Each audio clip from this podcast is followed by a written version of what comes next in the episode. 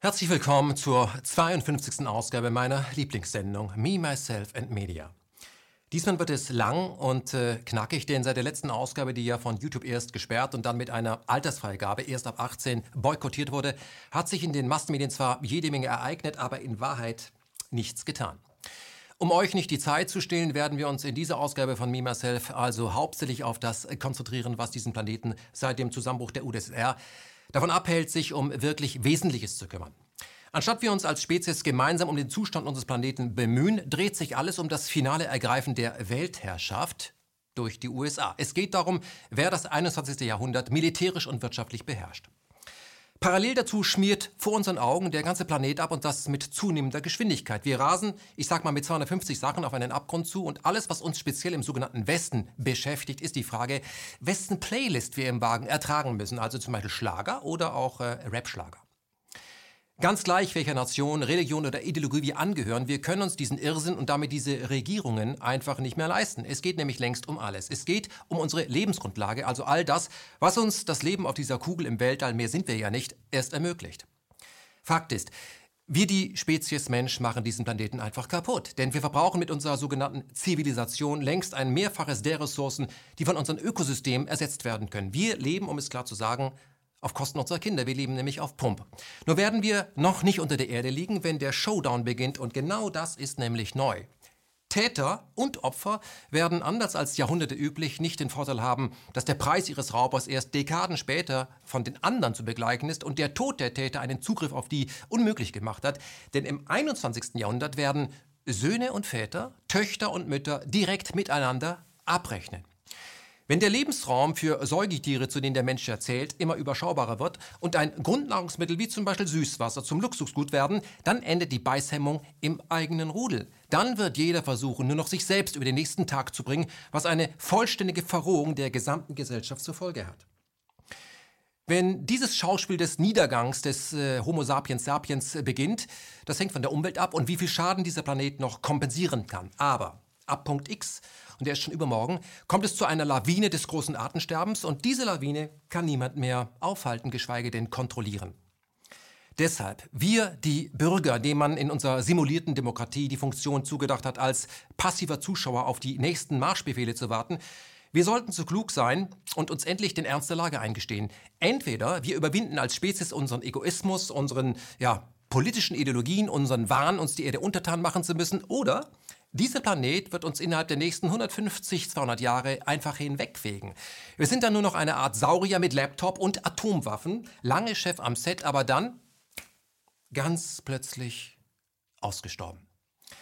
Die Menschheit tut seit Jahrzehnten alles dafür, um durch Arroganz auszusterben. Und das sollte unser aller globaler Fokus sein, vor allem in den Medien. Nur ist er das nicht. In der 52. Folge von Me, Myself in Media geht es daher um das, was wir in der Redaktion längst Firlefanz nennen, was sich aber da draußen als Weltpolitik generiert. Es geht um den roten Faden, der sich durch alle Folgen zieht und mich ich räume das ein, er macht mich wirklich ganz schön müde. Ja? Es geht nämlich immer nur um die Sucht nach Macht und Weltherrschaft, die uns davon abhält, uns um die wirklich relevanten globalen Probleme auf diesem Planeten zu kümmern. Die Frage ist, wie lange wollen wir das noch spielen, dieses Spiel? Das aktuelle Imperium, die USA, gönnen dem Rest der Welt nicht die Butter auf dem Brot und sind bereit, aktuell China direkt oder indirekt das Wasser abzugraben. Man führt kalten Krieg als Vorstufe zum Heißen. Und gewinnen kann diesen absurden Wettkampf niemand. Nur werden wir alle als Verlierer äh, dastehen, wenn es uns nicht gelingt, uns aus dieser Pyramidenideologie zu lösen. Dieses Modell, eine Minderheit sagt dem großen Rest, wo es lang geht, hat uns exakt dahin gebracht, wo wir heute stehen, nämlich an den Abgrund. Es waren und sind sogenannte Experten und Spezialisten, denen wir unser Schicksal überlassen und deren Unfähigkeit wir jeden Tag erkennen müssen. Da sollten wir als Bürger global aktiv werden, uns nicht in Haftung nehmen lassen für das kranke Spiel einer elitären und völlig degenerierten Finanzelite. Wem das zu bequem ist, der sollte vorbereitet sein, wenn ihm am Ende des Tages der neue Feind an die Gurgel geht. Und der neue Feind sind unsere Kinder, die wir als, aus Feigheit, Bequemlichkeit, Egoismus und Mitläufertum verraten haben. Denn wir zerstören ihre Zukunft und sie werden uns dafür zur Rechenschaft ziehen, und zwar bevor der Hahn kräht, also bald. Nochmal willkommen bei meiner Lieblingssendung Me, Myself in Media, dem Medienmagazin von KenFM. Bei uns geht es darum, lösungsorientierten Journalismus zu bieten, denn nur der macht Sinn. Und wir bitten euch, wenn ihr zu den Aufgehachten hört, diesem Wahnsinn nicht weiter nur zuzusehen. MMM, und deswegen, das ist mir sehr wichtig, MMM sollte nicht nur reine Unterhaltung sein. Werdet Teil der Friedensbewegung und schließt heute einen Friedensvertrag mit eurem Nachwuchs. Lebt nachhaltig und mischt euch ein. Denn die Zeit, in der man seine Verantwortung an Stellvertreter in der Politik delegieren kann, diese Zeit ist vorbei. Dieses System ist vollkommen korrupt und es ist vollkommen verkorkst und es lässt ein ethisches Handeln nur außerhalb der politischen Apparate zu. Denn wer als Politiker tut, was nötig ist, stellt sich dem Wachstumszwang des Systems in den Weg und wird von der NATO-Presse, die über den Reichen und Schönen des Tiefenstaates äh, gehorcht, fertig und damit für die Masse unwählbar gemacht. Den kann man ja nicht wählen, der ist ja ein extremer Typ. Man nennt das Rufmord und Rufmord ist längst Daily Business und nicht alle können das so an sich abprallen lassen wie KenFM. An dieser Stelle nochmal ein großes Dankeschön für euren enormen Support, denn jeder Dauerauftrag, der bringt uns weiter. Wir kämpfen mit euch aber hier nicht auf verlorenem Posten, sondern haben ja zusammen mit vielen freien Autoren bei KenFM längst, ich sag's mal, eine Insel der Hoffnung erschaffen. Wenn ihr wollt, dass dieses Projekt weiter wächst und mehr Menschen dazu bringt, aus ihrer Propagandablase aufzuwachen, dann unterstützt uns mit einem weiteren Dauerauftrag, wenn ihr noch keinen habt. Ja, ihr, ihr müsst das nicht tun, um unsere Inhalte zu erhalten, aber genau darum geht es hier. Ja, macht es aus Überzeugung, macht es für die Sache. Unterstützt freie Presse und vergesst, was Massenmedien euch verkaufen wollen. Vergesst deren in, ich sag mal, Hinterzimmern zusammengepanschte Wahrheit. Klaas Relotius war keine Ausnahme. Die Ausnahme heißt Julian Assange. Relotius erfreut sich trotz dem jahrelangen Verbreiten von erfundenen Propagandastories bester Gesundheit und lebt sein Leben, während Julian Assange für die Veröffentlichung der Wahrheit, zum Beispiel Kriegsverbrechen der US-Army, seit Jahren gejagt und isoliert wird und jetzt an ein US-Militärgericht überstellt werden soll, und zwar von Großbritannien, also einem Staat, der vorgibt, für europäische Werte zu stehen. Und unsere Medien, gebührenfinanzierte Medien, die halten durch die Bank den Mund oder aber unterstellen, wie die gebührenfinanzierte Tagesschau, dem australischen Journalisten Assange, ein Agent Moskaus zu sein. Beweise gibt es dafür nicht. Assange ist unser Robin Hood mit Presseausweis, aber die, die wir mit unseren Gebühren bezahlen, wollen ihn zur Strecke bringen.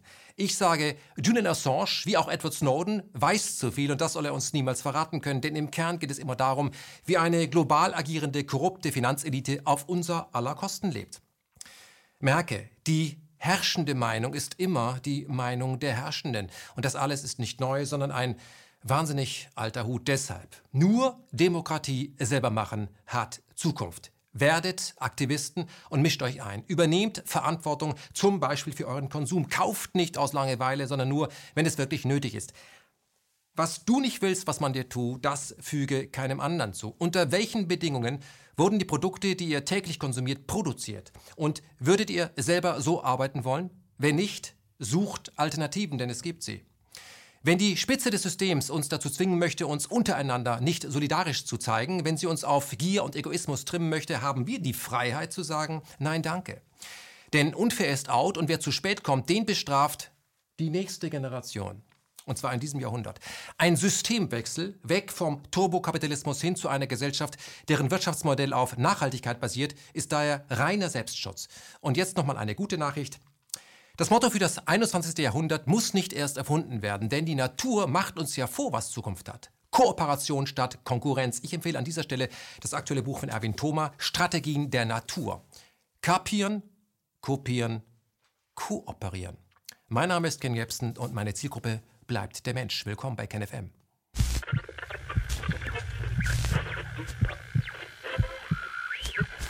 Beginnen wir aktuell in Hongkong. Diese gigantische Stadt ist eine sogenannte Sonderwirtschaftszone innerhalb Chinas, was mit der kolonialen Vergangenheit der äh, Stadt zu tun hat. 99 Jahre hatten hier die Briten das Sagen und 89 lief dann das britisch-chinesische Pachtabkommen aus und Hongkong gerät seither mehr und mehr wieder unter den Einfluss Pekings und seiner kommunistischen, kapitalistischen Führung. Kommunistisch Kapital, das ist eine neue Kombination. Das passt vor allem den ehemaligen Pächtern nicht, denn die hätten natürlich gerne Hongkong als wichtigen Zugang zum chinesischen Markt behalten und vor allem vollständig kontrolliert. Sie hätten gerne die enormen Gewinne auf dem chinesischen Markt abgeschöpft. Aktuell wird Hongkong, wie wir in den Medien seit Wochen erfahren, von massiven Protesten erschüttert. Und dabei ging es nicht immer friedlich zu. So gelang es zum Beispiel organisierten Gruppen durch das Werfen von Brandbomben oder Massenaufläufen den Flughafen Hongkongs teilweise stillzulegen. Würde so etwas im äh, Westen passieren, hätte unsere Presse dafür nur ein Wort, nämlich Terrorismus. Wenn die Chinesen dann aber von Terrorismus sprechen, wird das von uns im Westen gerne als Demokratieverhinderung interpretiert. Der Flughafen in Hongkong, einer der wichtigsten der Welt, hat für heute alle Flüge gestrichen. Grund sind die Proteste von Regierungsgegnern in den Terminals, die den Betrieb unmöglich machten. Tausende von Menschen demonstrieren dort gegen den ihrer Meinung nach wachsenden Einfluss Chinas in der Sonderverwaltungszone. Nach erneuten Zusammenstößen mit der Polizei am Wochenende erklärte China, einige Demonstranten in Hongkong zeigten erste Anzeichen von Terrorismus. Tourismus. Wenn offiziell die empörte Hongkonger Mittelschicht so agiert, um offiziell gegen die Politik der Regierung in Peking zu demonstrieren, wird das in unseren Medien gern als legitimer Ruf nach mehr Freiheit verkauft. Um es ganz klar zu sagen, echte Freiheit und echte Demokratie sind ein Grundrecht und die Basis einer echten freien Gesellschaft, in der es nicht sein kann, dass Millionen Menschen von der Hand in den Mund leben, während eine Handvoll Personen sich im Geld suhlt, wie zum Beispiel Dagobert Duck. Auch im kommunistisch-kapitalistischen China gibt es natürlich eine gigantische Schere zwischen Arm und Reich. Nur ist es explizit den Chinesen in den letzten Jahren gelungen, vor allem die extreme Armut im eigenen Land auf unter 1% zu drücken. Und diese Zahlen, die stammen nicht von mir, nein, die stammen von meiner beliebten Weltbank. Bei rund 1,3 Milliarden Chinesen ist es Peking also mit der aktuellen Wirtschaftspolitik gelungen, einen Großteil der Weltbevölkerung aus der Armut zu befreien. Kann der Westen von sich behaupten, ähnliche Ergebnisse nach jahrzehntelanger Entwicklungshilfe in Afrika erreicht zu haben? Nein, denn unsere Entwicklungshilfe ist nur Fake und dient vor allem dazu, den schwarzen Kontinent auch weiter noch effektiver zu plündern. Zurück nach China. Der Motor ihres Erfolges für die Massen ist die neue Seidenstraße. Und die passt nicht jedem. Vor allem die USA haben erkannt, dass der wirtschaftliche Aufstieg der Chinesen die USA als globaler Player in wenigen Jahren auf Platz 2 verweisen wird. Dann wird das 21. Jahrhundert von den Chinesen und seinen Partnerstaaten dominiert und die USA wäre nur noch ein ganz kleiner lokaler Player unter vielen, der sich und seine Interessen unterordnen müsste. Das will Washingtons Elite natürlich unter allen Umständen verhindern und so unternimmt die USA seit Jahren alles, um das chinesische Projekt die Neue Seidenstraße auf allen Ebenen zu sabotieren indem man zum Beispiel Länder wie Russland über die Ukraine destabilisiert, um wichtige chinesische Straßen durch Eurasien zu verhindern. Oder indem man den Iran versucht, mit allen Mitteln in einen militärischen Konflikt zu zwingen. Denn auch der Iran ist ein wesentlicher Bestandteil des chinesischen Großprojektes Seidenstraße. Er liefert zum Beispiel jede Menge Öl an Peking, um diesen gigantischen Energiebedarf für das äh, Projekt zu decken. Deshalb wenn immer wir lesen, dass die USA und seine Partner im Westen den Iran an den Pranger stellen, ist in Wahrheit die Atommacht China gemeint. Wenn sich die Gelegenheit bietet, setzt die US-Elite, sprich der US-Tiefenstaat, der sich ja hinter der äh, Regierung äh, verbirgt, verbirgt, ja, einen global agierenden PR-Apparat ein, und zwar auch direkt in China. Verdeckt. Deswegen ist aktuell Hongkong im Fadenkreuz. Und hier ist, welch Zufall, das National Endowment for Democracy, kurz NED, NET, ja, seit Monaten hinter den Kulissen aktiv, um den Menschen in dieser wichtigen chinesischen Finanzmetropole endlich die ersehnte Freiheit zu ermöglichen. Warum das nicht, damit ich mal in New York City auf, äh, aufräumt, äh, das bleibt mir schleierhaft, denn äh, rund um die Wall Street gibt es ja jede Menge Obdachlose. Ja? Und äh, die Frage ist ja, sind die 50 Millionen US-Bürger, die täglich nur mit Lebensmittelmarken über den Tag kommen, sind die auch schon alle aus ihrem Elend befreit? Die Antwort ist nein. Was ist das nicht? Das Net wurde 1983 unter der Regie von Hollywood-Cowboy Ronald Reagan gegründet, der damals die Rolle des US-Präsidenten spielte. Die Finanzierung dieser Organisation wird von der US-Regierung übernommen, was die Net nicht daran hindert, sich unabhängig zu nennen. Hier hätte ich gern Lacher. Die NET hat offiziell die Aufgabe, Freiheit und Demokratie außerhalb der USA zu fördern. Das ist natürlich Orwell-Sprech, denn in Wahrheit ist ihr Job, gut organisierte Destabilisierungskampagnen zu organisieren, indem man die öffentliche Meinung manipuliert. Ich rate Ihnen an dieser Stelle zu diesem Buch Politik als Kampagne, powered by CIA. Die NET soll als Soft-Power-Werkzeug helfen, nicht vom US-Kapitalismus kontrollierte Länder für das große Geld der Wall zu öffnen. Es geht natürlich um Kontrolle eines ausländischen Marktes, also Unterwanderung, nur dass man eben hier als äh, Tarnwort Demokratieexport äh, benutzt. Am besten enteignen sich für, äh, dafür ja Unruhen, die man politisch nutzt, um das Land erst zu destabilisieren und dann zu übernehmen. Was wir, um es klar zu sagen, seinerzeit in der Ukraine auf dem Maidan gesehen haben, powered mit 5 Milliarden durch die USA, würde Washington jetzt ganz gerne in Hongkong wiederholen. Und diese Einmischung in innere Angelegenheiten ist eine Form des Wirtschaftskrieges und wird von den USA seit Jahrzehnten betrieben, um den gesamten Globus unter die Kontrolle einer obszön reichen US-Elite zu bringen. Dass unsere Qualitätsmedien wie die FAZ das nicht offen beschreiben dürfen, das ist logisch. Denn Die FAZ darf wie der Rest der sogenannten etablierten Massenmedien nie das System Turbokapitalismus in Frage stellen, denn auch die FAZ lebt ja davon, indem sie Konzernreklame schaltet. Denn ohne diese Reklame wäre auch die FAZ wie der Rest der großen Printmedien innerhalb eines Quartals pleite. Die Herren, die über die Reklamekohle bestimmen, sind also die wirklichen Chefredakteure. Und so muss die Berichterstattung der FAZ vor allem zur Ideologie derer passen, die die Werbung schalten. Das erklärt vieles, zum Beispiel, dass die FAZ das Mitmischen der Net in Hongkong für völlig normal hält. Es wird als selbstloses Engagement verkauft. So konnte man am 12.8. in der FAZ zur Causa Proteste in Hongkong Folgendes lesen. Für eine politische Stiftung, die sich der Förderung demokratischer Werte verschrieben hat, ist es nicht ungewöhnlich, prodemokratische Kräfte in Hongkong finanziell zu unterstützen. Ron Paul, US-Präsidentschaftskandidat 2008 und 2012, sagte über die Aktivitäten des NET dennoch Folgendes. Was die NET in fremden Staaten unternimmt, wäre in den USA illegal. Es ist orwellianisch zu behaupten, US-Manipulationen von Wahlen in fremden Staaten würde die Demokratie befördern. Wie würden die Amerikaner reagieren, wenn die Chinesen mit Millionen von Dollar bestimmte pro-chinesische Politiker unterstützen würden? Wäre das eine demokratische Entwicklung? Um was geht es in Hongkong? Um was geht es im Kern?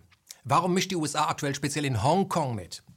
Nun, Hongkong ist der Finanzplatz in China. Von hier aus werden wesentliche Teile der neuen Seidenstraße finanziert, zum Beispiel über die AIIB, die Asiatische Infrastruktur Investmentbank, die sich längst zur Alternative zur US-dominierten Weltbank etabliert hat. Die Seidenstraße ist das größte Aufbauprogramm, das Menschen je geschaffen haben. Es ist eine Art Mount Everest. Der US-Marshallplan dagegen, also im Vergleich, den müsste man als äh, ja, die höchste Erhebung Hollands deklarieren. So sieht das aus. Geht die neue Seidenstraße in Betrieb, ist nicht nur der eurasische Kontinent, sondern auch große Teile Afrikas fest in eurasischer Hand.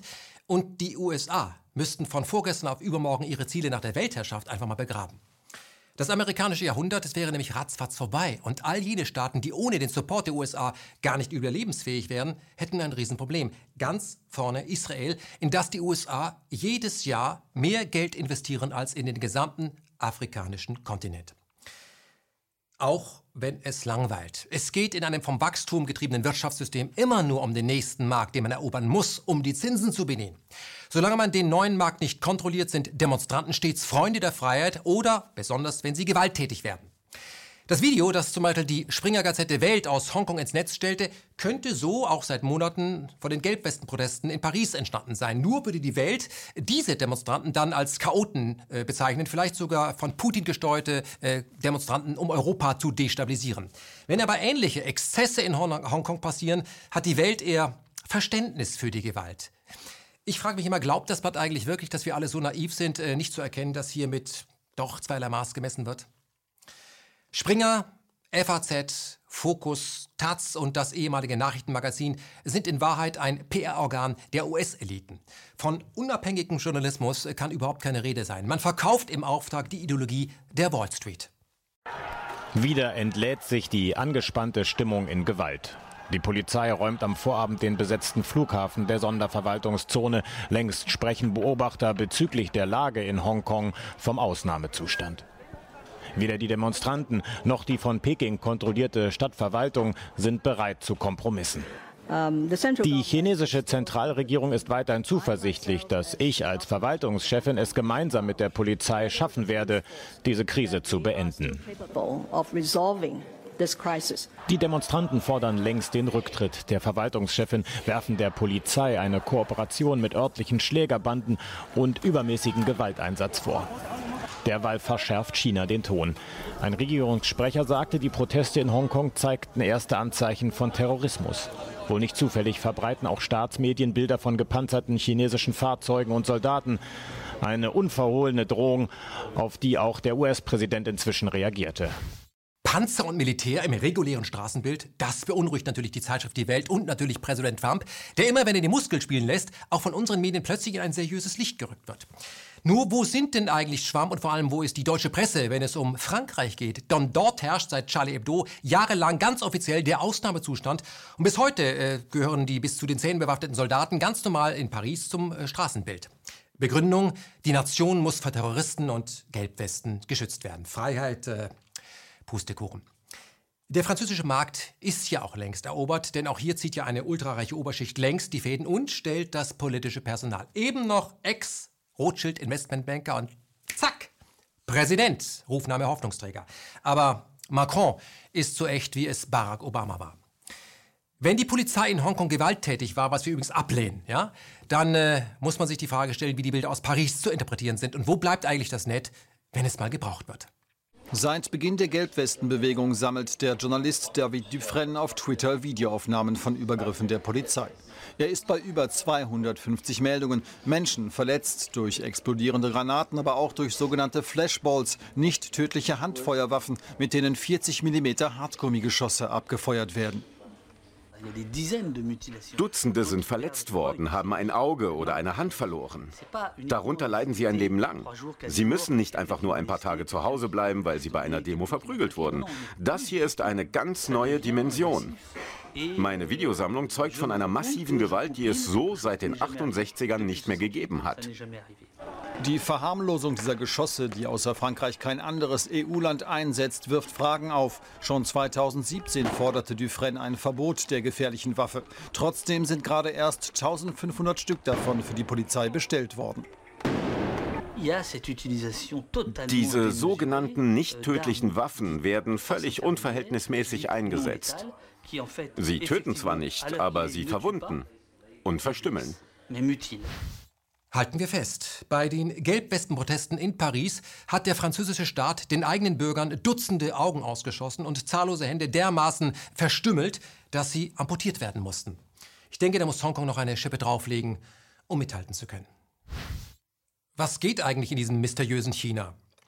Wer das wissen will, hat zwei Möglichkeiten. Er schaltet westliche Medien ein, dann wird er immer nur darüber informiert, was in China nicht geht. Oder aber er kauft sich zum Beispiel Literatur von Menschen, die über China schreiben und mehr als nur einmal äh, da waren, weil sie nämlich dort leben. Wir möchten an dieser Stelle erneut auf den österreichischen Autor Robert Fitztum und sein Buch China verstehen aufmerksam machen, Untertitel vom Aufstieg der Wirtschaftsmacht und der Eindämmungspolitik der USA. Wir hatten diesen Mann Fitztum ja hier in Berlin und deswegen noch einmal ein Ausschnitt aus dem Interview, in dem er noch einmal darauf aufmerksam macht, dass es der Westen war, also damals Großbritannien, das China dazu zwang, mit Gewalt die bestellten Waren in China statt mit Silber mit Rauschgift zu bezahlen. Konkret Opium. Es ist ja viel zum Beispiel nach England äh, importiert worden aus China, Porzellan, Gewürze und so weiter. Und die Chinesen äh, haben sich das aber bezahlen lassen in Silber. Äh, und es sind aber solche Mengen importiert worden nach England, dass England Probleme hatte, entsprechende Silbermengen. Äh, also der Staatsschatz ist zerschmolzen. Mhm. zerschmolzen. Und man hat überlegt, was, was, was können wir den Chinesen in großen Mengen verkaufen, was wir wo wir dann wieder unser Silber herausbekommen. Nicht? Und das war dann das Opium. Das hat man den Chinesen mit Gewalt, mit Opiumkriegen aufgezwungen. Also ich will zumindest noch mal festhalten, das damalige Imperium Großbritannien hat gesagt, also wir zwingen euch Rauschgift als Zahlungsmittel auf. Wir, wir zwingen euch Rauschgift als Zahlungsmittel. Also das Staat und Rauschgift, dass das zusammenarbeitet, wenn man ja, gibt es ja das Buch ja. Äh, auch CIA und das Heroin von McCoy. Ja. Das ist jetzt gar nicht so neu, sondern der Westen hat gerne auch mit Rauschgift als Zahlungsmittel gearbeitet. Man wollte die Chinesen in die Sucht treiben, was erfolgreich funktioniert hat. Das hat erfolgreich funktioniert und, und war einer der großen Verbrechen eigentlich, die hier begangen wurden, würde ich sagen. Ist das noch ein Thema in China, wenn Sie über den Westen nachdenken, wenn, wenn Sie als, als jemand aus dem Westen erkannt werden, schon wegen der Größe?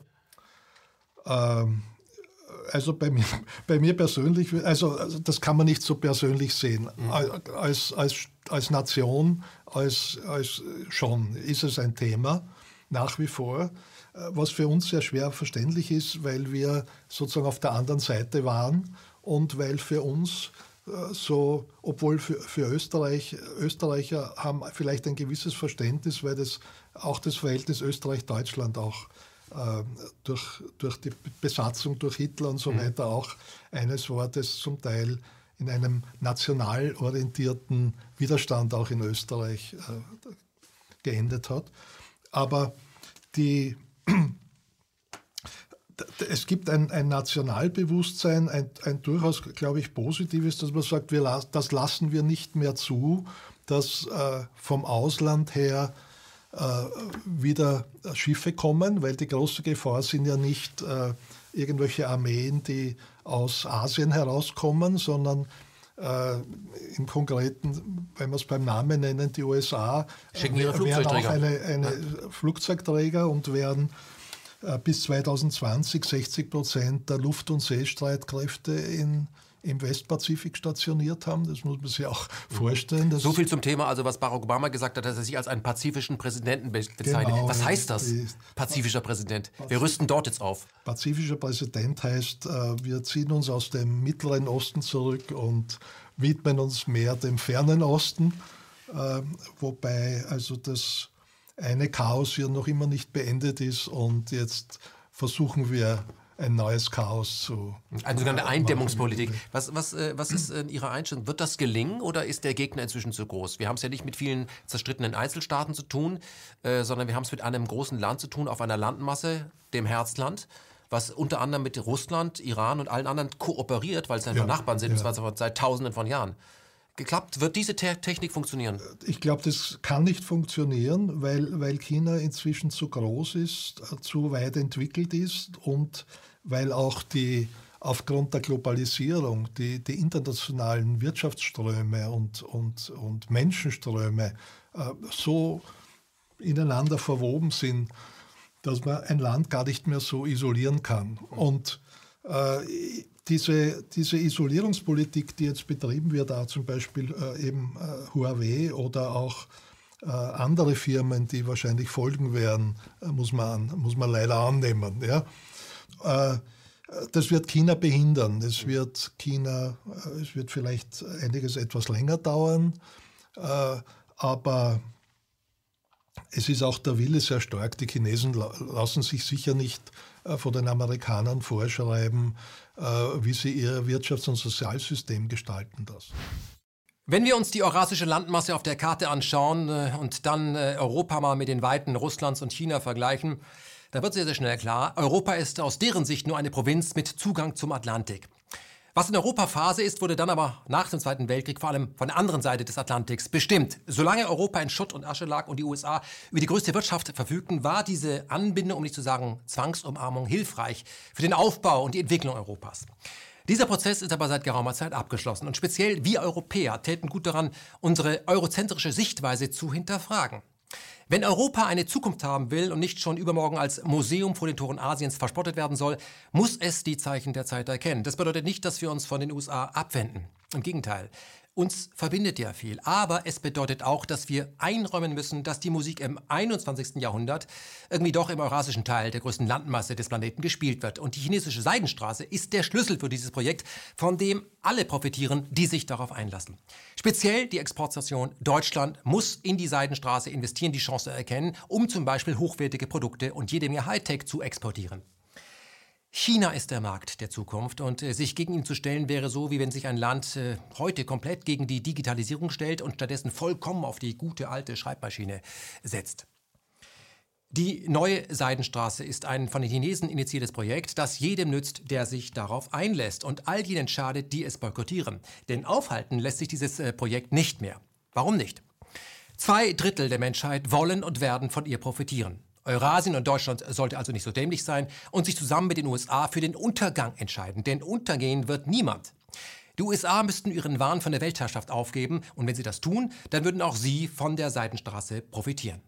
Wenn die Amerikaner den Chinesen mit Wirtschaftssanktionen kommen, sanktionieren sie letztendlich auch amerikanische Industrie, die in China Wertschöpfungskette hat und produziert, also zum Beispiel das iPhone. Ja. Wird ja, große Ja. Teile werden ja in China auch produziert. Das heißt, das geht gar nicht mehr so. Es geht gar nicht mehr so. Und, und es hat ja auch zum Beispiel dieser äh, Huawei-Boykott, dass keine Chips und, und andere Dinge mehr geliefert werden.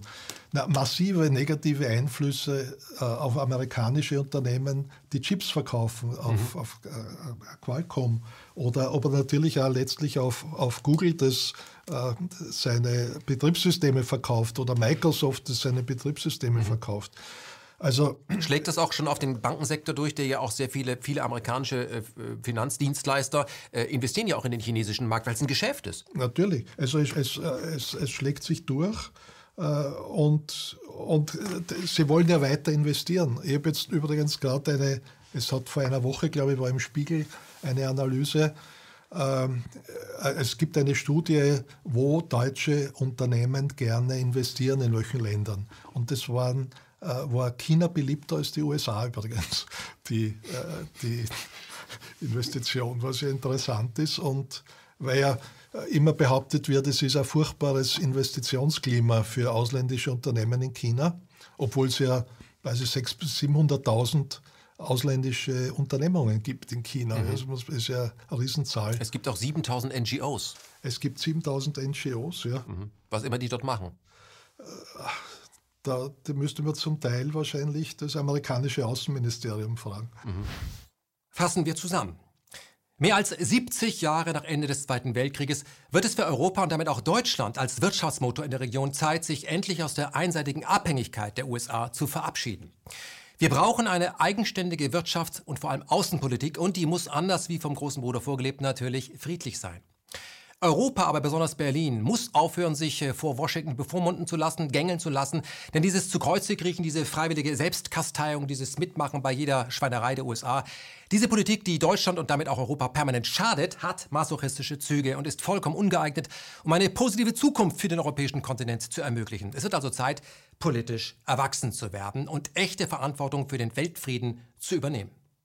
Ähm, es gibt aus dem Jahr 2016 zum Beispiel eine Vorlage der EU-Kommission und einen Bericht über, die, über, die, über das Verhältnis der EU-China, Strategie EU-China. Da steht zum Beispiel drinnen, dass äh, äh, Veränderungen oder die, die Linie äh, in der Strategie Kooperation mit China nur in Absprache mit den USA gemacht wird. Das muss man sich irgendwie vorstellen, dass man in seine eigene strategische Linie schriftlich festhält, ja, dass das nur in Absprache mit den USA meine, äh, entwickelt werden mal kann. Umgedacht, ja. wer würde in seiner Familie sagen, bevor ich mir ein Auto kaufe, muss ich das erstmal immer noch mit meinem Großvater abstimmen und meiner Großmutter, in welches Land ich in Urlaub fahre. Oder wenn wir uns noch ein Kind anschauen, mal frage ich erstmal den Großvater. Wir sagen, du hast ja nicht mehr alle. Ja? Aber das ist, das ist, hat das was mit der, hat das was mit dem, mit dem Zweiten Weltkrieg zu tun, dass wir immer so rumlaufen? Äh, vielleicht in Deutschland, ich, äh, in einem gewissen Maß äh, irgendwie mit der, mit der, mit der durchaus berechtigten äh, Schuld, ja. äh, Schuldannahme. Ja? Aber so kann man doch nicht positiv eine Zukunft gestalten. Aber, aber ich glaube, dass man, dass man positiv die Zukunft gestalten muss in einer anderen Art und Weise, nämlich auch, dass man Europa als äh, eigenständigen, äh, unabhängigen Block äh, sehen muss, der eigenständig Politik macht und, und seine Interessen äh, verfolgen kann, mhm. im Positiven. An dieser Stelle ein Lob an die aktuelle Bundesregierung, speziell das Außenministerium unter Heiko Maas.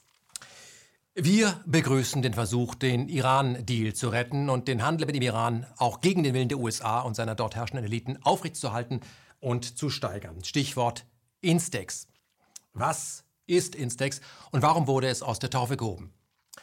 Nachdem die USA den von der UN mit dem Iran ratifizierten Atomdeal gebrochen haben, leidet der Iran unter weiteren Sanktionen, da Waren aus Europa und den USA nicht gekauft werden können, aber auch iranische Produkte wie zum Beispiel die wichtigste Deviseneinnahme Erdöl nicht mehr auf internationalen Märkten verhökert werden können. Warum nicht? Weil das Land, also die USA, das einen internationalen UN-Vertrag gebrochen hat, die sogenannten Partnerstaaten im Umfeld dazu gezwungen hat, sich an diesem Rechtsbruch zu beteiligen.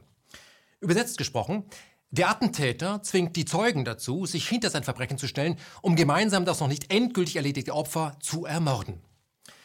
Dieses Mitgehen der EU bei diesem US-amerikanischen Rechtsbruch hat natürlich fatale Folgen für das internationale Recht im Allgemeinen. Denn es bedeutet ja, dass internationales Recht, also auch Friedensverträge, nicht das Papier wert sind, auf dem sie geschrieben wurden. Die USA führen also ganz offiziell und ohne dass äh, ihnen dabei jemand in den Arm fällt, das Faustrecht wieder ein. Denn Recht hat ab sofort der, der es mit Gewalt durchsetzen kann. Was bedeutet der Versuch, den Atomdeal mit dem Iran zu brechen, geopolitisch? Es bedeutet, dass die Gefahr eines Krieges mit Nuklearwaffen im Mittleren Osten rasant wächst. Und genau das sollte der UN-Atomdeal mit Teheran verhindern. Die Perser sollten davon abgehalten werden, sich eine Atombombe zu basteln.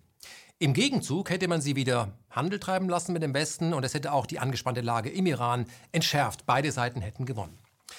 Nachdem die USA sich also illegal verabschiedet haben, versucht eine Handvoll EU-Staaten, allen voran die BRD, den Iran-Deal eben zu retten. Nicht ganz uneigennützig, muss man sagen, denn Deutschland war ja über Jahrzehnte der wichtigste Handelspartner des Iran und würde von einer wirtschaftlichen Öffnung des Landes, das sechsmal größer ist als Deutschland, ordentlich profitieren. Denn die gesamte iranische Infrastruktur ist schwer veraltet und muss erneuert und ersetzt werden. Gucken wir uns mal die Flugzeugflotte an. Die meisten der iranischen Jets sind 40 Jahre und älter, also kommen aus dem Museum, fliegen noch mit Rundinstrumenten und drei Mann im Cockpit. Ja? Das Hauptproblem sind hier eben die Ersatzteile, sind kaum noch zu bekommen. Als 2016 die Sanktionen gegen den Iran aufgehoben wurden, da die internationale Atomenergiebehörde dem Land bescheinigt hat, sich haarklein, also haarklein, an den Atomdeal gehalten zu haben, ging der Iran unmittelbar auf Einkaufstour in Europa, zum Beispiel bei Airbus, und legte sich den A340 zu. Dieser A340 war auf den internationalen Märkten zum Ladenhüter geworden. Er war unwirtschaftlich, damit vier Triebwerken ausgestattet, was bisher nötig war, um äh, bei Interkontinentalflügen den internationalen Luftfahrtregeln zu entsprechen. Als dieser aber auf äh, Druck der USA übrigens äh, geändert wurden, durfte man ganz plötzlich extreme Reichweiten auch mit zweistrahligen Jets fliegen und die hatten, welch Zufall, die Konkurrenz Boeing im Angebot.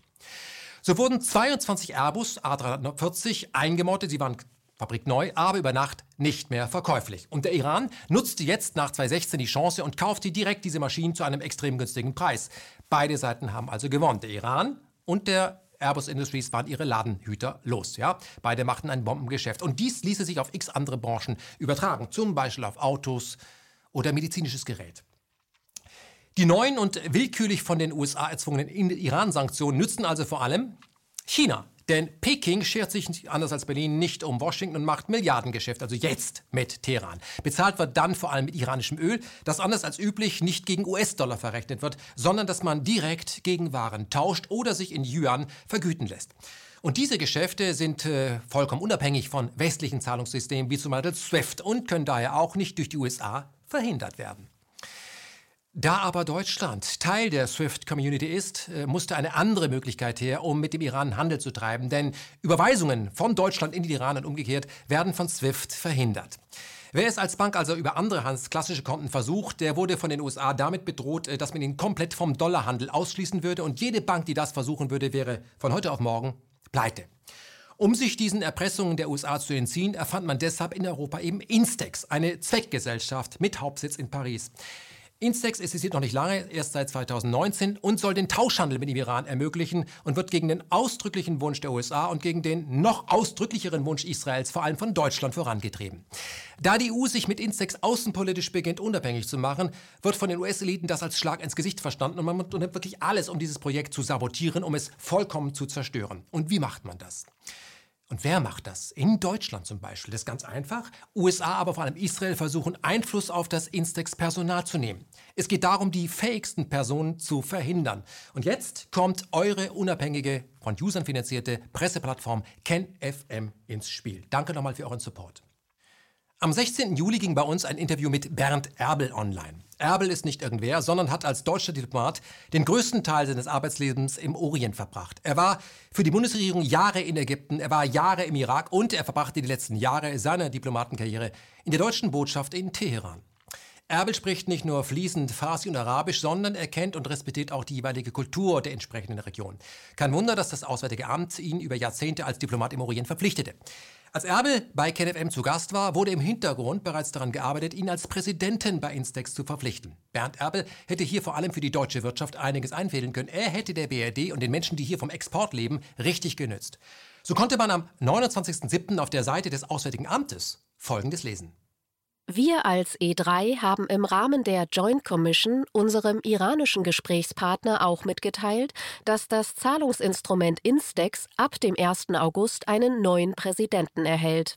Ich möchte das jetzt auch ausdrücklich nutzen, um Per Fischer im Namen der E3-Regierungen für seinen Einsatz zum Aufbau von Instex während der vergangenen sechs Wochen herzlich zu danken. Ich freue mich auch, Ihnen mitteilen zu dürfen, dass ab Mittwoch Botschafter AD Bernd Erbel die Leitung von Instex übernehmen wird. Er ist ein ausgewiesener Kenner der Region. Das ist nicht zuletzt für den Austausch mit der iranischen Seite von großer Bedeutung. Und das Handelsblatt schrieb am 1. August, Bernd Erbel, der Mann, der die Geldströme zwischen Europa und dem Iran neu verteilt. Dann kam die Bild-Zeitung am 9. August und machte diesen Plan zunichte. Das Blatt, das sich gerne als Anwalt des kleinen Mannes generiert, machte mit seiner Berichterstattung auf allen Ebenen derart Druck, dass sich Erbel wenig später als Präsident zurückzog. Offiziell hieß es dazu, er, also Erbel, hätte aus persönlichen Gründen hingeschmissen, was aber nichts mit dem Bericht der Bildzeitung zu tun hätte und auch nichts mit dem Interview bei KenFM. In der englischen Ausgabe der äh, Bildzeitung konnte man dann aber lesen, Erbel sei zum Rücktritt gezwungen worden. Und wir fragen uns, was stimmt denn jetzt? Schreibt die Bildzeitung dem Auswärtigen Amt vor, wer der Präsident von Instec wird und wer nicht? Auf der folgenden Bundespressekonferenz hatte die Sprecherin des Auswärtigen Amtes, Maria Adebar, erhebliche Probleme, nicht das Gesicht zu verlieren. Ich kann Ihnen sagen, dass Herr Abel dem Auswärtigen Amt mitgeteilt hat, dass er aus persönlichen Gründen nicht zur Verfügung steht. Diese Interviews hat Herr Abel nicht als Mitarbeiter des Auswärtigen Amtes geführt. Zusatz? Aber ich hatte ja gefragt, laut Darstellung der Bildzeitung erfolgte der Nichtantritt aufgrund dieser zwei Interviews. Jetzt ist Intex ja auch irgendwie das einzige Instrument, was es derzeit gibt, um irgendwie den Iran-Deal noch zu retten. Da würde mich einfach grundsätzlich interessieren, ob das Auswärtige Amt bestätigen kann, dass dieser Rücktritt aufgrund dieser Interviews erfolgte. Ähm, es ist nicht ein Rücktritt. Herr Erbel hatte ein Nicht-Antritt. Nicht, ein Nicht-Antritt. Dazu kann ich Ihnen sagen, dass Herr Erbel das Auswärtige Amt darüber informiert hat, dass er aus persönlichen Gründen nicht zur Verfügung steht. Frau Müller? Frau Adebar, ähm, gab es denn vorher aus dem Auswärtigen Amt Kontakt mit Herrn Erbel mit der Bitte, aus mit welcher Begründung auch immer, dieses Amt nicht anzutreten? Ich kann Ihnen zu dieser ganzen Frage nur wiederholt sagen, dass Herr Erbel das Auswärtige Amt darüber informiert hat, dass er aus persönlichen Gründen nicht zur Verfügung steht. Weitere Fragen dazu? Herr Jessen? Aber Frau Adebar, das ist doch eine berechtigte Frage, ähm, dass man sagt, hat das Auswärtige Amt vorher, bevor Herr Abel erklärte, er stehe aus persönlichen Gründen nicht zur Verfügung, hat das Auswärtige Amt ihm in irgendeiner Form nahegelegt oder etwas mitgeteilt, was eine solche nicht zur Verfügung stehende Erklärung von Herrn Erbel dann hervorgebracht haben kann? Es ist doch ein Unterschied, ob jemand aus völlig eigenem Antrieb sagt, nee, persönliche Gründe, ich kann nicht, oder ob jemand sagt, ich kann nicht, weil das sowieso nicht gehen würde, wie mir signalisiert wurde. Ähm, Herr Jessen, ich halte Ihr Erkenntnisse, Interesse in Ehren. Ich kann das nachvollziehen. Das, was für das Auswärtige Amt von diesem Podium dazu zu sagen ist, dass Herr Erbel das Auswärtige Amt darüber informiert hat, dass er aus persönlichen Gründen nicht zur Verfügung steht. Die Interviews, die Herr Erbel dort gegeben hat, waren dem Auswärtigen Amt nicht bekannt und er hat sie auch nicht als Mitarbeiter des Auswärtigen Amts geführt. Sie haben also keine, Sie haben keine Rolle gespielt als Aktivposten in der Kommunikation des Auswärtigen Amtes Herrn Erbel gegenüber. Herr Jessen, ich gebe Ihnen hier keine vertiefte Auskunft über, ähm, äh, über diese Erklärung. Diese Erklärung von Herrn Erbel steht dort und so bitten wir Sie, sie zur Kenntnis zu nehmen. Herr Warwick. Äh, ich hätte noch eine Nachfrage. Bedauert denn das Auswärtige Amt, Herr Erbel galt als einer der besten Kenner der Gegend, war auch ehemaliger Botschafter im Iran, bedauert das Auswärtige Amt denn den Nichtantritt Ihres ehemaligen Top-Diplomaten? Ich glaube, ich habe zu dieser Frage in meinen gesamten Äußerungen alles gesagt, was ich von dieser Stelle für das Auswärtige Amt sagen möchte. Also Sie haben nicht gesagt, Sie finden das gut oder Sie bedauern es. Das lässt sich ja formulieren. Ich habe alles gesagt, was ich dazu von hier sagen möchte. Weitere Fragen dazu, Frau Müller? Ähm, Sie haben jetzt gesagt, die Interviews waren dem Auswärtigen Amt nicht bekannt. Ähm, soll das heißen, Herr Erbel hat vorher nicht gefragt, darf ich mit Ken Jebsen reden? Ähm, weil Sie sind Ihnen ja mittlerweile, glaube ich, bekannt. Würden Sie mal die Aussagen, die er dort getroffen hat, unter anderem in Bezug auf Israel bewerten? Sind das äh, Aussagen, wo das Auswärtige Amt sagt, kann man so sagen, muss man nicht? Sind das Aussagen, wo Sie sagen würden, so sollte sich niemand äußern, der irgendwie im Auftrag des Auswärtigen Amtes unterwegs ist? Herr Erbel hat eben diese Interviews nicht als Mitarbeiter oder im Auftrag des Auswärtigen Amtes geführt. Unsere Haltung zu Israel, zu verschiedenen Positionen können Sie sehr gerne allen Äußerungen, die das Auswärtige Amt, äh, der Bundesminister des Auswärtigen tätigt, entnehmen. Diese Interviews hat Herr Erbel nicht als Mitarbeiter des Auswärtigen Amtes geführt. Was er auch zu dem Zeitpunkt ja nicht war. Frau Adebar, ich darf Maria sagen. wenn man sich mit dir zum Kaffee verabreden möchte, redest du dann auch so? Weil dann wird das nichts mit uns beiden. Wir halten fest. Erbel tritt sein Amt als Präsident von Instex nicht an, was mit einem Interview bei KenFM zu tun hat. Dieses Interview ging zwei Stunden und 29 Minuten und da gab es eine Passage, um die geht es. Es geht um Instex, die ging eine Minute und 18 Sekunden und das hätte er so nicht sagen dürfen.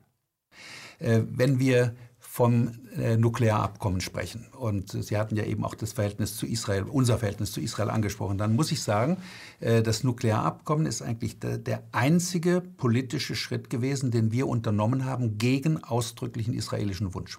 Wer ist wir? Deutschland. Mhm. Deutschland. Also Deutschland sagt, wir die Bundesregierung hat gesagt, wir wollen dieses Abkommen, obwohl Israel sehr viel äh, unternommen hat, um uns davon abzubringen, dieses mhm. Abkommen abzuschließen. Das war einer der ganz, ganz wenigen oder fast der einzige Punkt in Jahrzehnten, wo wir uns einem israelischen Wunsch verschlossen haben. Halten Sie das für einen äh, guten Schritt, der auch Israel letztendlich nützt? Ja, ja. Sehen Sie, es ist ja häufig so, äh, dass Israel durch seine Politik seine langfristigen Interessen gar nicht berücksichtigt, sondern eigentlich gegen seine eigenen langfristigen Interessen arbeitet. Äh, Israel ist heute viel, viel weiter davon entfernt, sich in diese Region zu integrieren. In den 90er Jahren hat man sich mal vorgestellt, es wäre möglich, wirklich sich in die Region zu integrieren. Heute ist man ein völliger Fremdkörper und mehr denn je ein Fremdkörper in dieser und Region. Und extrem abhängig von der amerikanischen Politik. Extrem abhängig von, von außen. Das heißt also, äh, äh, Israel ist weit, weit, weit davon entfernt, das zu sein, was viele und die Mehrheit, glaube ich, Anfang der 90er Jahre in Israel wollten. Bevor wir uns weiter mit dem Erbel-Interview äh, beschäftigen, sollten wir uns fragen, wer denn der Autor des Bildartikels war, der offensichtlich mit dem Sturz des Instex-Präsidenten zu tun hatte, beziehungsweise ob es jemanden gab, der noch vor der Bildzeitung Druck auf das Auswärtige Amt gemacht hat. Und die Antwort lautet ja. Und zeigt, wer in Deutschland, wenn es um den Iran geht, den Hut aufhat und verdeckt deutsche Außenpolitik äh, lenkt und sabotiert. Der Bildartikel wurde am 9. August veröffentlicht. Ein Tag zuvor, also am 8. August, meldete sich über Facebook die sogenannte Werteinitiative zu Wort. Es handelt sich bei der Werteinitiative um einen Lobbyclub, der vorgibt, jüdisch-deutsche Positionen zu vertreten. Ehrlich, Auswärtiges Amt? Instex-Chef Bernd Erbel gibt dem Verschwörungstheorie-Fan Ken Jepsen ein Zwei-Stunden-Interview Instex statt Iran-Sanktionen ist schon kritisch, aber diesen Herren zum Leiter zu machen, ist too much.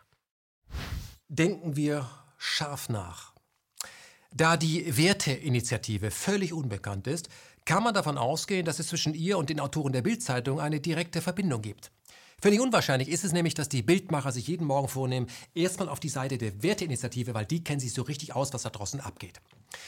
Die Bild hat also nicht auf KenFM reagiert, sondern wurde von Mitgliedern der Werteinitiative bewegt, so zu tun, als wäre sie am 9. August ganz zufällig auf die KenFM-Seite geraten und dort im Archiv auf einen Beitrag vom 16. Juli gestoßen. Ja? Glaubt kein Mensch. Wer hat also den Artikel bei der Bild geschrieben? Die Frage stellen wir uns. Die Antwort lautet Antje Schippmann. Frau Schippmann hat, bevor sie bei der Bild versucht, Journalismus zu machen, als Social Media Managerin für die israelische Botschaft gearbeitet. Und davor war sie PR-Mitarbeiterin des sogenannten Israel Projects. Auch hier geht es vor allem um pro-israelische Propaganda und die geht so.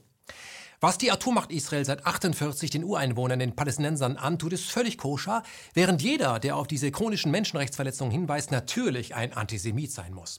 Und Frau Schippmann hat diese Ideologie vollkommen übernommen, was ihren Bildartikel erklärt. Das fiel auch der Deutschen Welle auf, als sie über den Fall Erbel berichtete und auf den Hintergrund, also die Vergangenheit von Antje Schippmann hinwies. Übrigens, äh, by the way, ich habe für die Deutsche Welle in Berlin Jahre fünf waren es, glaube ich, gearbeitet. Die Sendung hieß 100 äh, Grad und wurde in meiner Zeit diverse Male mit dem Zivis ausgezeichnet. Das ist eine Ehrung, die man eben nur erhält, wenn man einen Journalismus betreibt. Jetzt kommt äh, Völkerverständigung fördert und Integration fördert. Und ich habe damals auch in Israel gedreht, was ich sehr, sehr gut traf, denn ich konnte so auch meine zahlreichen Verwandten, also iranische Juden, treffen. Ja? Und für alle, die es nicht wissen, Die größte jüdische Community im Orient, also außerhalb Israels, befindet sich, man staune, im Iran. Man ist natürlich im Parlament vertreten als Jude und anders als in Deutschland steht auch nicht vor jedem jüdischen Gebäude die Polizei, sondern vor gar keinem. Es ist nämlich nicht nötig. Verstecken die Perser so ihren unterstellten Hass gegen Israel? Mein Tipp. Fahrt doch einfach mal selber in den Iran, ja? Überprüft speziell die Situation der Juden im Iran und urteilt dann selbst, ja? Zurück zur Deutschen Welle, was sie da von sich gegeben hat, ihre Einschätzung Schippmann und Co. Nachdem diese zu 100 Prozent mit Staatskohle finanziertes Medium auf israelische Lobbyverbindung der Anti-Schippmann hingewiesen hat, beschwerte sich natürlich zuerst die Werteinitiative und dann Bildchef Reichelt. Er twitterte. Es ist abstoßend, wie die Deutsche Welle hier unsere großartige Kollegin Antje Schippmann in den Dreck zieht, weil sie seit Jahren furchtlos zum Thema Antisemitismus recherchiert. Die Deutsche Welle betrachtet das als anti-iranisch und unterstellt wenig subtil Steuerung durch Israel. Kaum hatte der Bildchef, der Herr Reichelt, der Mann mit dem offenen Hemd, der glaubt, sexy zu wirken, die Deutsche Welle dazu aufgefordert, den berechtigten Hinweis auf den Background der Autorin des Anti-Erbel-Artikels in der Bild zu unterlassen, entschuldigte sich der Staatssender und korrigierte seinen Bericht. Lieber Julian Reichelt, in der Tat war der Hinweis auf den beruflichen Werdegang der Kollegin Antje Schippmann überflüssig. Wir nehmen ihn aus dem Artikel. Aber um es klar zu sagen, wir ziehen bei der Deutschen Welle niemanden durch den Dreck. Ist dieses Verhalten der Deutschen Welle schon Zensur oder freiwillige Selbstaufgabe der eigenen Redaktionshoheit? Rufen die morgens immer bei der Bildzeitung an und sagen, Herr Reichelt, ich würde gerne was veröffentlichen. Ist das okay? Dann sagt der ja, ja, ja, das dürfen Sie veröffentlichen, Deutsche Welle. Hier ist der Reichelt von der Bildzeitung. Klar können Sie das machen. Sie werden mit Staatskohle finanziert und ich bin privat, aber wenn ich Ihnen das Go gebe, dann können Sie das machen. Sie sind ja unabhängig. Fakt ist, die Israel-Lobby bestimmt in Deutschland über die Manipulation der öffentlichen Meinung nicht nur, wie über Israel berichtet werden darf, sondern im Iran fragen auch, welche Person das Außenministerium zum Beispiel bei Instex ernennen darf. Die Israel-Lobby mit Bild als Speerspitze sabotiert damit ein Milliardengeschäft mit dem Iran und kostet in Deutschland Arbeitsplätze. Das sollten sich vor allem all jene ja klar machen, die glauben, wenn sie die Bild kaufen, es handelt sich um ein Blatt, das für den kleinen Mann an der Werkbank kämpft. Das ist nämlich der Gegenteil der Fall, Freunde. Wenn du morgen arbeitslos wirst, weil deine Firma einen Exportauftrag mit dem Iran an die Chinesen verloren hat, dann weißt du, wo du dich zu bedanken hast. Bei der Bild-Zeitung. Bild wir sabotieren den deutschen Arbeiter und machen uns stattdessen für die Besatzungsmacht Israel stark. Und wer da als deutscher Arbeiter oder Exporteur keine Verständnis für hat, ist natürlich auch ein Antisemit. Was passiert eigentlich, wenn man ein Land über Jahre durch Sanktionen stranguliert? Man bringt es derart unter Spannung, dass die Gefahr eines Krieges steigt und diese Gefahr wird von den Toren des Iran in der Straße von Hormuz mit allen Mitteln vorangetrieben. Wir gehen noch nicht darauf ein. Entscheidend aber ist, äh, welche deutsche Partei definitiv einen solchen Waffengang unterstützen würde. Es sind nämlich die Grünen, die spätestens seit dem Angriffskrieg gegen den souveränen Staat Jugoslawien 1999 zu einer Partei verkommen sind, die bereit sind, jedes NATO-Verbrechen mitzutragen, wenn es der eigenen Karriere nützt. Wer Grün wählt, wählt den Krieg und schickt deutsche Soldaten an immer neue Fronten. Sind das nur Thesen? Leider nicht. Wer hat ebenfalls versucht, die deutsche Welle in ihrer Erbelberichterstattung zu korrigieren? Der noch hinter den Ohren grüne Volker Beck. Hallo Deutsche Welle, ist das euer Ernst, was ihr da über Antje Schippmann schreibt? Und soll das die Fehlleistungen von Bernd Erbel irgendwie relativieren? Bild hin oder her, aber welches Klientel will man mit so einem Bericht bedienen? Ich bin erschüttert. Breaking Breaking Beck Beck Beck saß bis 2017 für die Grünen im Deutschen Bundestag und gab hier unter anderem den menschenrechtspolitischen Sprecher. Da hätte er natürlich äh, bezüglich Israel wirklich sehr, sehr viel zu kritisieren gehabt, aber das wurde dadurch verhindert, dass dieser Herr Beck den Vorsitz der deutsch-israelischen Parlamentiergruppe besetzte. Beck wünscht sich ja privat eine völlig andere Nahostpolitik. Man ahnt es, er möchte, dass dort also im Nahen Osten mal so richtig aufgeräumt wird, und zwar mit den Nachbarn Israels. Nach den Vorgängen bei Ger Rap Ramallah und Germany on MENA liegt die Glaubwürdigkeit der deutschen Nahost- und Iran-Politik vom Auswärtigen Amt und Heiko Maas in Trümmern. Es ist Zeit für eine Debatte über eine Neuausrichtung. Und diese äh, Neuausrichtung, die der Grüne fordert, benötigt ja vor allem junge deutsche Soldaten. Jetzt heißt es also Nachwuchs organisieren und wie man das macht, das hören wir mal zu bei Cem Özdemir. Der weiß, wie es geht. Ich habe ja, Herr Alexander, um das abzuschließen, ich habe ja, hab ja die Theorie, dass Cem Özdemir warm läuft für seinen Job als Verteidigungsminister. Das wäre, das wäre die Idee. Und zwar, und zwar folgendes Szenario. Bei der nächsten Bundestagswahl werden die Grünen stärkste Kraft. Dann stellen die Grünen den Kanzler oder die Kanzlerin. Und dann stellt der kleinere Koalitionspartner, der dann die CDU ist, den Außenminister und Vizekanzler. Und er wird Verteidigungsminister. Naja, um dem Ganzen jetzt ein bisschen die heitere Note zu nehmen, ich fände interessant, äh, die Bundeswehr stößt ja in Deutschland im öffentlichen Raum auf viele Widerstände. Also zum Beispiel ist es schwierig für Bundeswehroffiziere in Schulen zu gehen und da über die mhm. Einsätze zu informieren, weil sich Lehrerkollegien, die auch rot-grün geprägt sind, das verbitten. Da würde mich interessieren, wie stehen Sie dazu? Oder wie stehen Sie dazu, dass in, was Frau Kamm-Karrenbauer ja jetzt gesagt hat, dass öffentliche Gelöbnisse stattfinden sollen, was ja auch nicht geht. Also bei uns wir müssen die Leute den Eid leisten hinter Kasernenmauern. Oder die Forderung nach den 2 Prozent. Äh, ja, also ich finde, da, also da wäre, Geld, ne? also dass Sie zur Bundeswehr gegangen sind, die fünf Tage, ähm, finde ich gut. Ähm, liegt ein bisschen auch im Zeitgeist. Der Marco Buschmann, die rechte Hand von Christian Lindner, hat das auch gerade gemacht. Andererseits haben wir mit Tobias Hans zum ersten Mal einen CDU-Ministerpräsidenten, der den Kriegsdienst verweigert hat. Also das, das mischt sich alles ein bisschen. Das Saarland, ist vielleicht, auch, ja. ist vielleicht auch gut. Aber eigentlich müsste Ihre Partei doch auch in die Zivilgesellschaft wirken, um Vorbehalte gegenüber der Bundeswehr abzubauen, oder? Also ich meine, es waren wir, die in der Regierung die Bundeswehr erstmals out of area äh, geschickt haben. Und das war jetzt ja nicht so ganz ohne, wie Sie vielleicht wissen. Denken Sie an den Parteitag in Bielefeld damals, Joschka Fischer äh, mit dem Farbbeutel im Ohr. Also ich meine, das ist jetzt nicht so, dass wir bekannt dafür wären, dass wir uns bei diesen denn, Fragen Finden Sie, dass, würden. dass Offiziere in die Gymnasien gehen sollen, in die Gesamtschulen und dort in Uniform informieren, was in Afghanistan, was im Kosovo, was in anderen Missionen passiert? Mali. Oder sind Sie der Meinung, Bundeswehr hat in der Schule nichts zu tun? Nein, ich habe kein Problem damit, dass Bundeswehrangehörige informieren über ihre Arbeit. Die sind Teil unserer Gesellschaft. Das ist ja Gott sei Dank bei uns eine Parlamentsarmee. Also das muss man erst mal hinkriegen, ja? Also in einem Satz zu sagen, wir sind die Ersten gewesen, die das Recht gebrochen haben, also ein illegaler Angriffskrieg in, äh, in Jugoslawien und damit sich noch aufzuspielen. Und gleichzeitig, wir sind ja eine Parlamentsarmee, da ist ja alles cool. Also wir waren die Ersten, gell, die da draußen in, äh, im Jugoslawien Leute umgebracht haben. Da haben wir uns vorgedreht, da haben wir Leute umgebracht, Tonnen drauf, 78 Tage haben wir Leute platt gemacht. Und das ist eine Parlamentsarmee, klar, das brauchen wir. Junge Leute und ein paar Soldaten, das war ein festen, normal eine Front, da schießen wir, gell. Ich bin der Cem, der neue Verteidigungsminister und ihr könnt mich gleich so nennen, wie ich eigentlich bin, gell. Ich bin ein richtiges grünes Arschloch, gell. Fuck you. Ist das nur die Einzelmeinung eines verwirrten Grünen oder aber gibt es da noch andere, die ihm im Amt äh, dabei zustimmen und sich vordrängen, um zum Beispiel in der Straße von Hormuz äh, den Waffengang mit dem Iran zu suchen? Gibt es da jemand? Wie steht es denn eigentlich um den grünen Chef Robert Habeck? Ja, weil spätestens seit dem Rezo-Video wird Habeck ja ganz offiziell schon als Nachfolger von Angela Merkel gesehen. Ja? Ähm, ein grüner Bundeskanzler. Womit müssten wir da rechnen? Der Passauer Neuen Presse hatte das ganz klar gesagt und die Taz übernimmt das vollkommen kritiklos, nämlich Grüne offen für Militäreinsatz. Eine europäische Mission in der Straße von Hormuz. Warum nicht, findet Robert Beck. Weiter heißt es im Text, seien alle diplomatischen Mittel ausgeschöpft, können wir uns eine Beteiligung Deutschlands in einer europäischen Mission vorstellen, wenn das hilft zu deeskalieren und es eine klare Rechtsgrundlage gibt.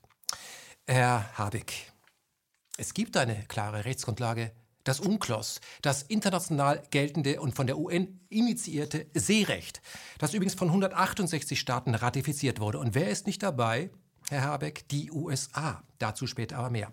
Machen wir erstmal den Sack zu um den Fall Erbel und sehen wir weiter. Denn der Fall Erbel, sprich das KenFM-Interview mit den Top-Diplomaten und ursprünglich geplanten Präsidenten von Instex, fand auch internationale Beachtung. Die Jerusalem Post hat es gebracht und die New York Times. Die schrieben dazu. Und was sagt uns das? Was sagt euch das euch? KenFM wird international wahrgenommen und ist damit relevant. Dass unser Presseerzeugnis den Reichen und Schön nicht passt, das äh, spricht ja eher für uns, denn wir machen ja unabhängigen Journalismus und zwar so, wie ihn Orwell verstanden hat. Journalismus bedeutet, etwas zu bringen, von dem andere wollen, dass es nicht veröffentlicht wird. Alles andere ist PR. In deutschsprachigen Medien gab es zwei Reaktionen, die wir als besonders wertvoll empfehlen möchten, also auf das Interview mit Erbel. Erstens ein Artikel auf Heise mit der ironischen Überschrift Lupenreiner Antisemitismus. Er stammt von Paul Schreier. Guter Mann. Und die Videodiskussion, die Dirk Pohlmann mit Matthias Bröckers und Robert Fleischer in ihrer Serie Das dritte Jahrtausend geführt haben. Übrigens tolle Serie, kann ich nur empfehlen. Ja, hier ein kurzer Ausschnitt. Wirklich ein tiefgehendes Interview und dann kann man sehen, das ist eigentlich die Art von Journalismus, die ich sehen möchte, eigentlich auch im öffentlich-rechtlichen. Ich fand es auch und faszinierend, es spricht einfach aus ihm auch die Weisheit eines Menschen, der nicht allein nur in Deutschland sozialisiert wurde, sondern der ganz viele Kulturen bereist hat, der viele Sprachen in seinem Kopf hat, viele fremde Sprachen, der kann ja Persisch und Arabisch. Ich habe ja auch mal versucht, Arabisch zu studieren, das habe ich dann nach zwei Semestern aufgegeben, weil das ist einfach so eine komplexe Sprache.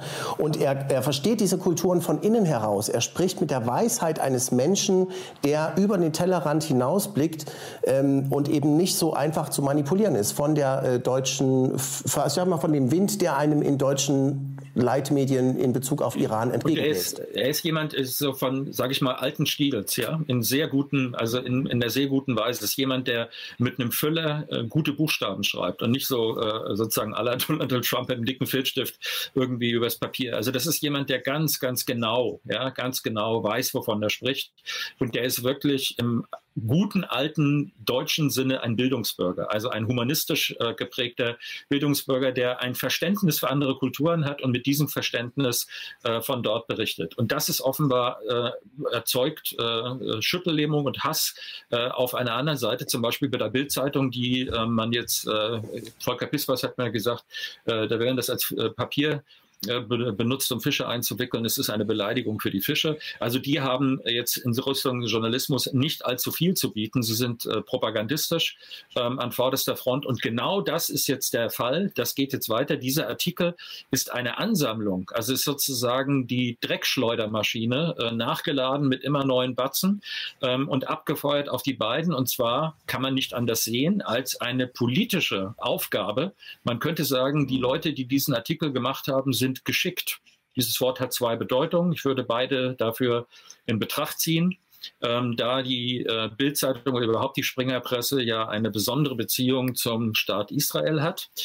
Ähm, und was sie dort gemacht haben, ist eigentlich einen politischen Effekt hervorzurufen, nämlich den Herrn Erbel abzuberufen über den Umweg äh, dieser, ähm, dieser Ken Jebsen Diffamierung. Ja? Wenn man den, also lest den Artikel und guckt euch das Interview an und dann seht ihr, was in unserem deutschen Journalismussystem los ist. Dann versteht ihr, was hier, äh, wer hier welche Art von Journalismus betreibt und wem man glauben kann und wem nicht. Für mich hat sich die Bildzeitung mit diesem äh, mit diesem Artikel diskreditiert. Dazu kommt noch, dass die Frau Schippmann und der Herr Striezel, die Frau Schippmann war vorher Medienmanagerin in der israelischen Botschaft für soziale Medien. Ähm, Sie sind beide Autoren äh, in der Bildzeitung und gehören im weitesten, im weiteren Sinne dieses Netzwerk in Deutschland, das übrigens als zentrales Medium, die Leute treffen sich äh, alle mit einzelnen Artikeln in der jüdischen Allgemein, aber dazu gehören dann die Ruhrbarone, dazu gehört auch Psiram, dazu gehören teilweise die Wikipedia-Einträge, die da, äh, da äh, mit drin sind. Äh, sie haben eine merkwürdige, und das ist das Schockierendste eigentlich, ähm, diese Leute, also das heißt im Umfeld Ruhrbarone, haben eine ähm, menschenverachtende äh, Attitüde, die sich zum Beispiel darin gezeigt hatte, haben wir immer gezeigt, ähm, dass sie äh, eine lustige Grafik äh, mit Lachsmiley in, äh, in, Twitter veröffentlicht haben. Äh, Dresden, Februar 45, drei Tage 900 Grad. Und das fanden sie dann lustig. Also wo die Bombardierung von Dresden mit Brandbomben war, wo die Stadt mit Flüchtlingen überfüllt war. Ja? Und es nicht unklar ist, wie viele Menschen dabei ums Leben gekommen sind. Also eine äh, sozusagen eine Flüchtlingsstadt aus der Luft in, in Brand gesetzt, drei Tage 900 Grad fanden sie lustig. Dann wurde gefragt, ähm, ob sie das auch über Hiroshima machen würden, wie krank sie seien. Und darauf wurde geantwortet, geht nicht mit Hiroshima, du weißt keine Hochkant-Grafiken äh, in Twitter, äh, weil das noch höher gewesen wäre. Und heul doch. Ja? Und dann kommen solche Sachen wie, äh, dass äh, Leute aus dem antideutschen Umfeld, äh, dass, äh, sozusagen, dass die mit ihren Sachen, die sie lustig finden, Sauerkraut, Kartoffelbrei, Bomber Harris feierfrei oder für Opa und sein Kamerad war es kalt in Stalingrad, und dafür wurde es in Dresden warm, als Bomber Harris kam. Finden die totlustig. Diese Frau ist auch noch zum äh, Vorstand im Jungen Forum der deutsch-israelischen Gesellschaft ge äh, äh, gewählt worden, die diesen Satz von sich gegeben hat. Abgesehen davon, dass sie in Facebook geschrieben hat, sie sucht antideutsche Filmtipps, irgendwas, wo möglichst viele Deutsche bei getötet werden. Ja? Ähm, also das ist so der, der Kontext, äh, äh, als äh, Jürgen Tödenhofer jetzt am, am, Gaza demonstriert hat mit einem Plakat, bitte, liebe israelische Soldaten, Soldaten behandelt die Palästinenser so, wie ihr selber behandelt werden wollte, hat er ein Gummigeschoss abgekriegt im Rücken. Daraufhin hat, äh, haben die Ruhrbarone geschrieben, äh, haben sich später gelöscht, aber sie haben es geschrieben, äh, dass er selbst dran schuld sei, wenn er an der Grenze eines äh, bestgesicherten Grenze der Welt, wo immer Terroristen sind, sich aufhält, muss er halt damit rechnen. Ja, das ist da, oder dass sie geschrieben haben, äh, die totale, die totale Vernichtung Nordkoreas. Äh, Trump hatte schon schlechtere Ideen, oder dass sie vorgeschlagen haben, aus Gaza Garzweiler 2 zu machen, also ein braunkohle Tagebauwüste. Ja, das ist die Art von Humor, die äh, sozusagen in diesem äh, in diesem Konnex äh, erlaubt ist. Diese Leute können alle in der jüdischen Allgemeinschreiben, wo ich dann mal fragen würde, was ist denn das humanistische Weltbild oder das überhaupt das Menschenbild davon?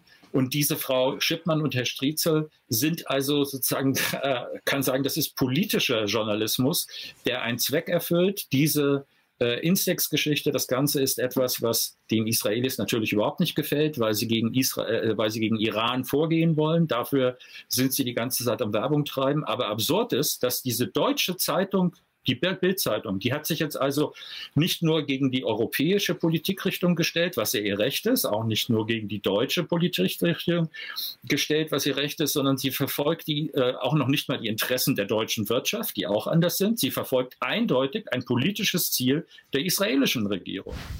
Da hat Dirk Pohlmann völlig recht. Die Bild hat sich damit als Werkzeug eines ausländischen Geheimdienstes geoutet. Und um es nochmal ganz klar zu sagen, Wer als Arbeiter heute noch die Bild kauft, hilft selber aktiv dabei mit, dass der eigene Arbeitsplatz verschwindet und er in der Arbeitslosigkeit landet. Liebe Arbeiter, könnt ihr euch das eigentlich leisten? Zum Schluss dieses Erbel-Blogs lassen wir diesen hochgebildeten Mann noch einmal selber zu Wort kommen. Für alle, die das Interview verpasst haben, wir hängen es als Link komplett rein. Hat er mit dem, was er gesagt hat, eigentlich Unrecht? Denkt sich der Mann, der 30 Jahre im Orient gelebt hat und immer wieder lebt, die Situation im Iran zum Beispiel aus? Urteilt selbst, wenn ihr das Gespräch noch nicht gesehen habt. Hier ein etwas längerer Ausschnitt. Können Sie mir erklären, warum trotzdem immer davon, äh, immer auch jetzt wieder äh, in den klassischen Mainstream-Sendern, die großen ja. äh, Blockbuster von Anne Will bis wird immer, ja, die bauen eine Atombombe, man kann denen nicht über den Weg trauen. Ähm, warum wird das immer kolportiert? Warum sollte der Iran denn jetzt mal strategisch aus der die dunkle Seite der Macht geht es in jedem Land. Warum sollten die Falken, die es ja auch in den, im Iran gibt, warum sollten die eine Bombe bauen? Was würde es ihnen denn bringen? Äh, absolut nichts. Und äh, wie gesagt, äh, Iran ist nicht daran interessiert, das Nuklearabkommen wirklich vollständig zu kündigen oder eine Atombombe zu bauen, denn das wäre äh, Selbstmord. Ich muss ganz kurz mal etwas erklären als 1980 Saddam Hussein Iran angegriffen hat. 79 Revolution im Iran, Khomeinis an Ja, ein Jahr später dachte Saddam Hussein, das Land ist in einem schlechten Zustand, die Armee war schadtreu und äh, das ist jetzt der richtige Zeitpunkt, um Iran anzugreifen und die Ölgebiete im Südwesten des Landes dem Irak einzugliedern. Dort wird zusätzlich auch noch Arabisch gesprochen, also das ist ein, ein Selbstgänger. Ja. Äh, dieser Krieg hat eine Million Tote zur Folge gehabt. Er hat acht Jahre gedauert. Aber in diesen ganzen acht Jahren ist der Weltsicherheitsrat nicht einmal wegen dieses Krieges zusammengetreten. Es wurde keine Waffenstillstandsforderung gestellt. Obwohl der Irak mit deutscher Hilfe Giftgas eingesetzt Richtig, hat. ja. Und in, ho in großem Maße Giftgas gegen iranische Soldaten eingesetzt hat, hat zu keinerlei Reaktion der internationalen Gemeinschaft geführt. Nichts davon. Als aber dann 1990 äh, Kuwait angegriffen wurde, war innerhalb von drei Tagen eine internationale Militärkoalition gebildet. Der Weltsicherheitsrat tagte permanent. Äh, und am Ende dieses Krieges wurde äh, Irak auch noch dazu äh, verpflichtet, äh, Reparationen für jeden Schaden, der im Kuwait passiert ist, zu zahlen, obwohl Kuwait ein sehr reiches Land ist. Die letzte Rate davon ist erst vor etwa einem Jahr bezahlt worden. Es handelt sich um sehr, sehr viele Milliarden. Was Sie Kuwait, andeuten, ist ja äh, Messen mit zweierlei Maß. Richtig, mit zwei total verschiedenen Maße. Als Iran angegriffen wurde, hat man nichts getan. Die Iraner haben daraus gelernt. Wir können uns nur auf uns selbst verlassen. Die internationale Gemeinschaft ist niemand, der uns zur Seite steht, selbst im größten Fall des Rechtsbruchs. Das ist ja eine Gemeinsamkeit mit dem Selbstverständnis Israels und dem äh, Holocaust im Hintergrund. Wir können uns nur auf uns selbst verlassen. Ja, das ist, äh, das ist bei, den, bei den Israelis ist das ganz, ganz, ganz stark da, dass man eben sagt, wir müssen immer so stark sein, alleine, dass uns niemand kann. Äh, äh, dort geht es auch so weit, dass man oft das Gefühl hat, Unrecht können eigentlich nur andere begehen, denn an uns wurde nur Unrecht begangen. Also man würde nie akzeptieren, dass man als ehemaliges Opfer selbst Täter werden kann. Ja, richtig. Das ist eine, eine psychologische äh, Schwelle, die ist sehr, sehr deutlich und die, die muss man zur Kenntnis nehmen. Das ist psychologisch nun mal einfach so und dafür gibt es ja auch eine ganze Menge Gründe. Äh, die Iraner sind auch geprägt davon, dass sie über 200 Jahre lang äh, gefühlt jedenfalls Opfer von äh, imperialistischen äh, äh, Kriegen und, und so weiter waren seitens Russlands, seitens Großbritanniens, die also zweimal das Land besetzt haben, aufgeteilt haben und so weiter. Äh, und äh, Opfer von Putschs und anderen waren 1953, der Putsch, der eben von Großbritannien und, und den USA dort gemeinsam unternommen wurde, um den Mossadegh zu, zu stürzen. All das. Operation Ajax? Ja, all das äh, führt dazu, dass man gesagt hat, wir sind stets Spielball ausländischer Mächte gewesen, jedenfalls seit etwa 1812, seit dem Ende der napoleonischen Zeit, als Russland unmittelbar nach dem Abzug von Napoleon den Kaukasus dort erobert hat, von Iran. Das heißt, seit guten 200 Jahren empfindet man sich als, als Opfer von äh, äh, ausländischen Machenschaften oder wie auch immer. Wie viele Kriege hat der Iran in den letzten 200 Jahren angezettelt? Äh, keinen. Der letzte Krieg, den der Iran angezettelt hat, war im Jahre 1748 unter Nader Shah, als äh, eine iranische Truppe nach Indien zog. Das war der letzte. Das Land dann dafür als so ja, furchtbar das war, gefährlich? Das war der letzte, das letzte Mal, dass iranische Truppen zu Angriffszwecken die Grenze zu einem anderen Land überschritten haben. Mhm. Das heißt, das, was das Land getan hat in der Geschichtsschreibung, was man auch nachlesen ja. kann, und das Image, das passt so gar nicht zusammen. Absolut nicht, absolut mhm. nicht. Der, der, Iran ist, äh, ist, äh, wenn Sie das vergleichen mit anderen Ländern der Region, eigentlich das einzige Land, das eine so lange Zeit hinter sich hat, in der es keine Aggression äh, über seine eigenen Grenzen in ein anderes Gebiet getragen Vielleicht hat. ist das die große kulturelle Unterschiedlichkeit zu den Kolonialmächten, dass die mit so viel Frieden gar nicht umgehen können. Ja, schauen Sie mal, Iran äh, ist auf der einen Seite ein Land, das nur zur Hälfte äh, sprachlich und ethnisch persisch ist. Auf ja. der anderen Seite gibt es große Sprachgebiete, in denen persisch gesprochen wird, außerhalb der jetzigen Grenzen des Iran. Aber Iran erhebt weder den Anspruch, sich intern zu persifizieren, noch nach außen Gebiete, die persisch sind, heimzuholen. Wir werden noch auf die Gegenwart ja. des äh, Iran ja. kommen, Persien kommen, aber weil Sie das gerade angesprochen haben, äh, die Amtssprache, die von allen gesprochen wird, äh, vielleicht vergleichbar wie im ehemaligen Sowjetreich, alle Russisch konnten, mhm. jedenfalls mehr oder weniger, ist Farsi. Ich glaube, ja. 50 Prozent kann man sagen, 51 Prozent richtig, sprechen das. Ähm, es ist ein Vielvölkerstaat. Benennen Sie doch mal so zwei, drei größere Völker, die da sehr zahlreich sind und die ihre eigene Sprache sprechen und vor allem, dass der Iran das, diese, diese diese unterschiedlichen Farben nicht als Spaltpilz betrachtet? Ja, also äh, der Iran hat etwa 51 Prozent muttersprachliche Farsi-Sprecher.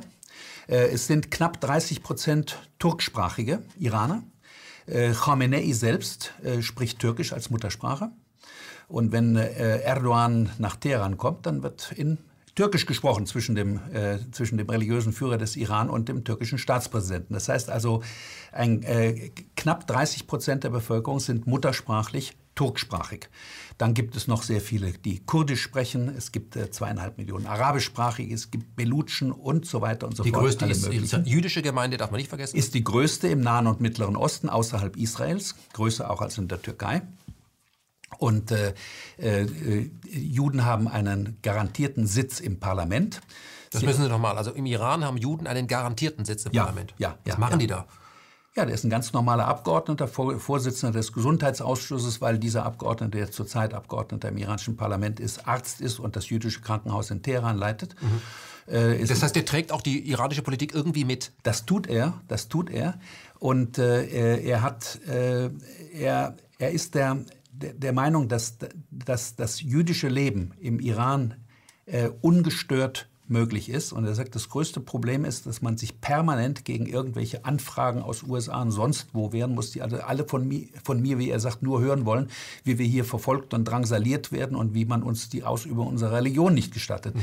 Ich habe nirgendwo, auch nicht in Deutschland, ein so liberales und ungehindertes jüdisches Religionsleben äh, erlebt wie in Teheran. Dort steht keine Polizei vor den Synagogen oder vor den jüdischen Schulen oder vor den jüdischen Institutionen. Das, das ist nicht erforderlich. Das ist, das nicht erforderlich dort.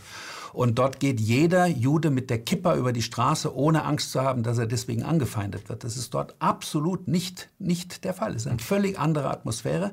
Auch christliche äh, Geistliche gehen in ihrer, in ihrer Sutane über die Straße und die Leute verneigen sich vor ihnen, wenn sie ihnen begegnen auf der Straße. Das heißt also, es ist eine Atmosphäre, die total dem widerspricht, was so der, äh, der Durchschnittswestler äh, sich eben unter Iran vorstellt.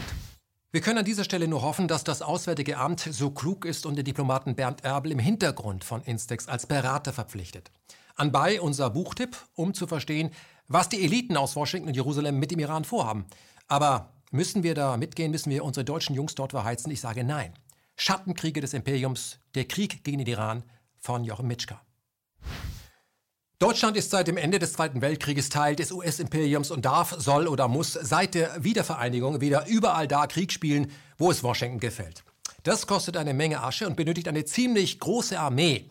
Jetzt wurde in der BRD die sogenannte Wehrpflicht unter Verteidigungsminister Gutenberg abgeschafft, was dazu geführt hat, dass vor allem junge Männer nicht automatisch bei der Bundeswehr für Monate Dienst schieben müssen, sodass die Armee es in dieser Zeit hätte schaffen können, genügend Personen an sich festzubinden, also Berufssoldaten.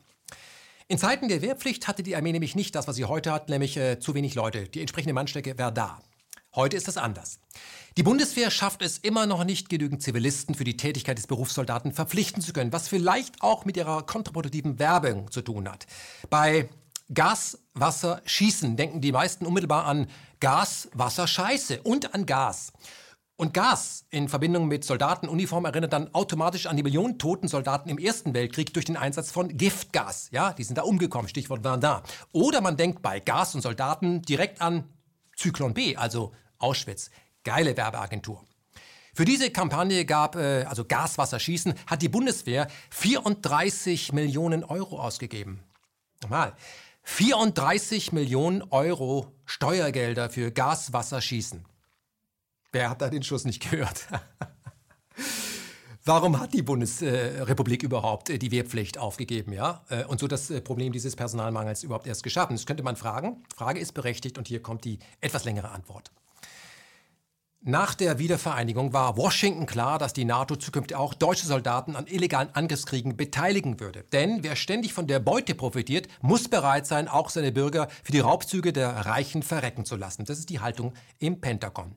Das wäre aber in Deutschland politisch nicht durchzusetzen gewesen, denn uns allen wurde ja beigebracht, dass das Elend mit Deutschland begann, als Hitler deutsche Soldaten in alle Welt schickte, also über deutsche Grenzen, sogenannte Auslandseinsätze. Die Bundeswehr der neuen Bundesrepublik war deswegen als Armee konzipiert, die vor allem die deutschen Grenzen schützen sollte. Sie sollte in Deutschland verbleiben und Deutschland vor Angriffen aus dem Ausland schützen. Aber die kamen nie, Gott sei Dank. Spätestens seit uns die SPD erklärt hat, die Sicherheit Deutschlands wird aber auch am Hindukusch verteidigt, wissen wir, dass deutsche Soldaten heute, wie unter Adolf Hitler damals, wieder benutzt werden sollen, um für das Großkapital Kapitalverbrechen zu begehen. Das geht aber nur mit einer Armee, die von der Bevölkerung quasi entkoppelt ist. Eine Armee, die aus Freiwilligen besteht. Denn wer sich freiwillig in einem Krieg äh, meldet und schicken lässt, kann sich später nicht beschweren, dass er ohne Arme nach Hause kommt. Das war das primäre Ziel der Abschaffung der Wehrpflicht. Die Bundeswehr 2.0 sollte außerhalb Deutschlands wieder an X-US-Verbrechen beteiligt werden können, ohne dass die deutsche Öffentlichkeit das groß mitbekommen hätte. Was die Zahl der Einsätze angeht, ging der Plan auf, denn die Bundeswehr ist aktuell an offiziell 17 Standorten im Ausland, um dort vor allem wirtschaftliche Interessen durchzusetzen, und zwar gegen die Ureinwohner. Früher nannte man das äh, ganz schlicht Krieg, heute wird es als Peacekeeping Operation getarnt oder man seicht die Bevölkerung ein, indem man von humanitären Einsätzen faselt.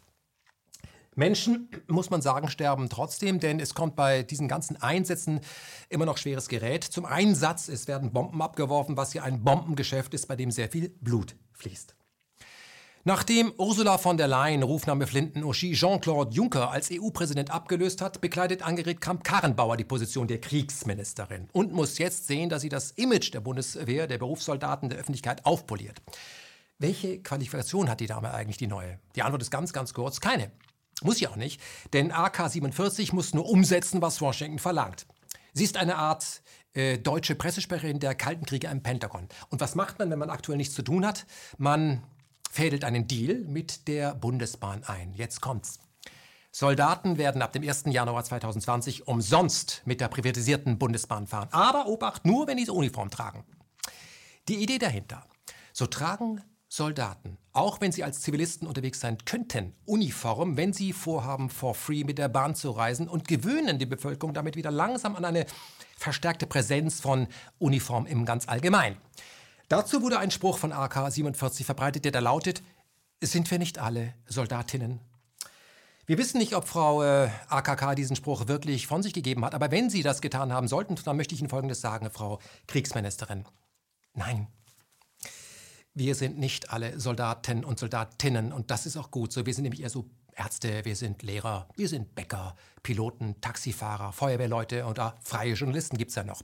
Und was unterscheidet uns von den Soldaten und Soldatinnen, für die sie uns da offensichtlich alle halten? Nun, es ist extrem selten, dass wir bewaffnet zur Arbeit kommen. Das wäre das Erste. Die meisten von uns kleiden sich dann auch eher so individuell und befolgen auch keine Befehle. Ja? Und schon gar nicht, wenn diese unethisch wären dass wir, die, also wir, diese Zivilisten, bei Besuchen im Ausland mit gepanzerten Fahrzeugen die Ureinwohner erschrecken, kommt auch kaum vor. Aber vor allem wir, also wir töten diese Ureinwohner nicht, um an ihren Besitz zu kommen. Aber wenn wir das tun würden, AK-47, wäre das ein Mord und wir hätten mit einer langen, langen Haftstrafe zu rechnen. Ich weiß nicht, Sie haben eine Brille, nehmen Sie mal ab. Erkennen Sie den Unterschied? Also zwischen uns, den Zivilisten und den Soldatinnen und Soldatinnen, für die Sie uns alle halten. Erkennen Sie es? Nochmal vereinfacht, damit Sie es merken können. Nein, wir sind nicht alle Soldatinnen. Aber wenn wir Soldaten und Soldatinnen wären, würden wir uns die Frage stellen, was von unseren Kameraden und Kameradinnen uns im Zweiten Weltkrieg eigentlich unterscheidet. Haben wir aus der NS-Zeit eigentlich wirklich gelernt? Wären wir heute in der Lage, einen Befehl, zum Beispiel die illegale Bombardierung in einem illegalen, ohne UN-Mandatkrieg zu verweigern? Oder würden wir uns auch heute wieder hinter, dem, hinter der Ausrede verstecken, es ist Befehl und Befehl ist Befehl? Was machen wir überhaupt so zahlreich im Ausland? Während die deutschen Grenzen ja seit Merkels Grenzöffnung, übrigens grundgesetzwidrig 2015, genügend Möglichkeit böte, genau hier Präsenz zu zeigen. Und noch was, Frau AK-47. Wie kann es sein, dass deutsche Soldaten mit der Bundesbahn umsonst fahren? AKs Begründung ihre. Unsere Soldaten und Soldatinnen stehen jeden Tag weltweit mit Leib und Leben für unser Land ein, während zum Beispiel deutsche Ärzte zahlen müssen.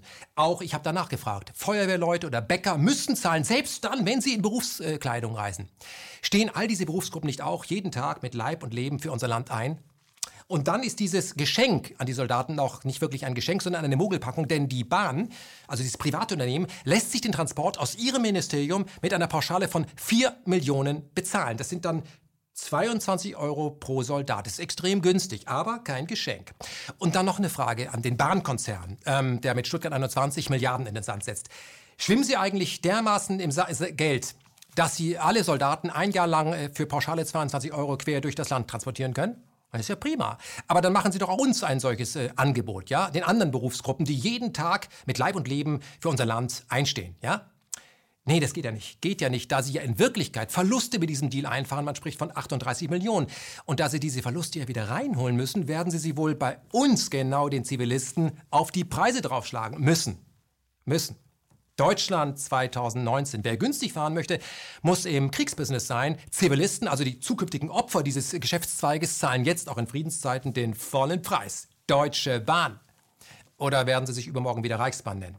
Schließlich standen äh, die Damen und Herren der Reichsbahn vor allem zwischen 33 und 45 auch jeden Tag mit Leib und Leben für unser Land ein. Und Soldaten und Tinnen wurden damals auch umsonst transportiert. Natürlich nur, wenn sie Uniform trugen. Ja? Damals reichte übrigens auch ein einfaches Ticket. Das führte direkt ins Ausland. An die Front. Oder ins Lager. Wegtreten. Geht es in der 52. Ausgabe von Mima Sefe Media immer nur um Krieg? Ja, denn der Krieg ist überall, aber vor allem er ist da, wo wir ihn nicht vermuten. Stichwort Rezo.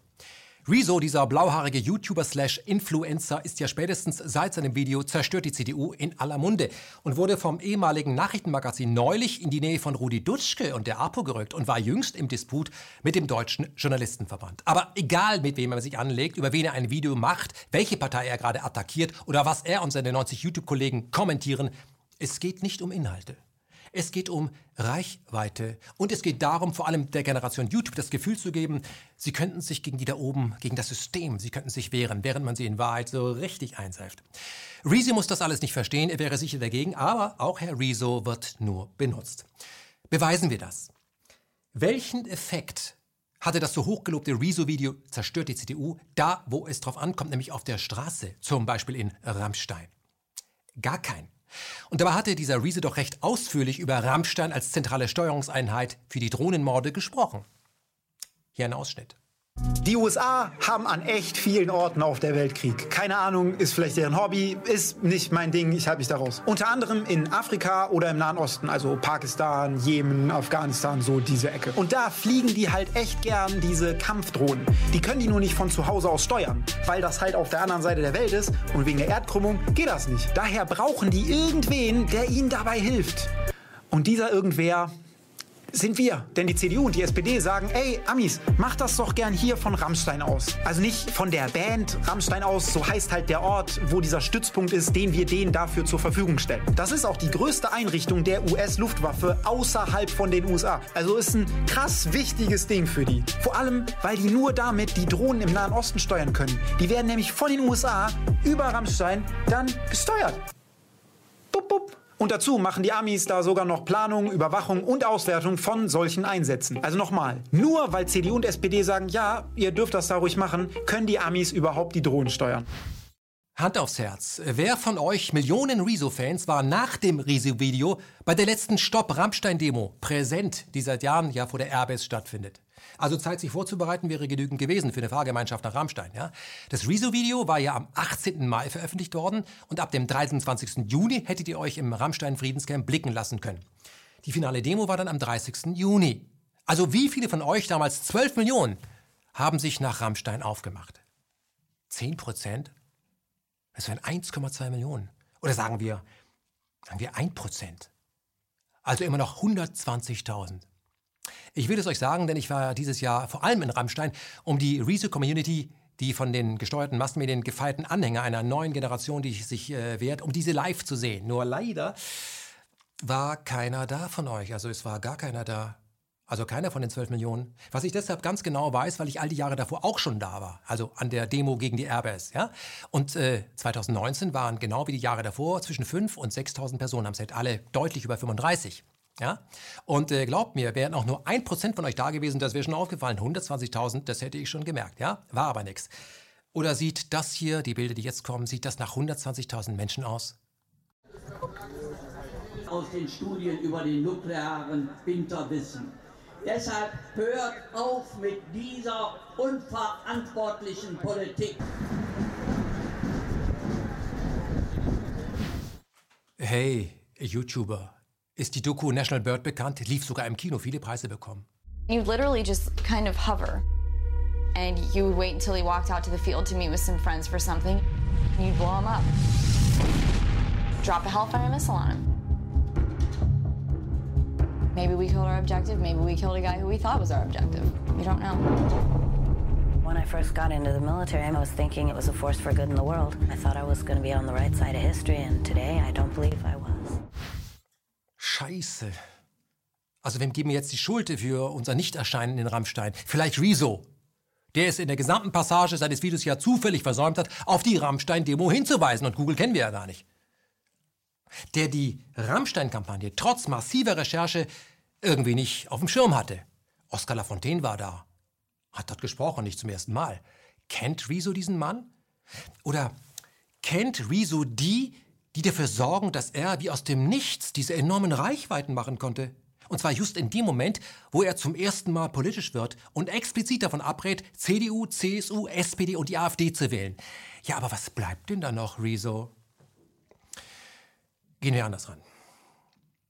Wer ist eigentlich äh, der eigentliche Besitzer des Rezo-Kanals? YouTube.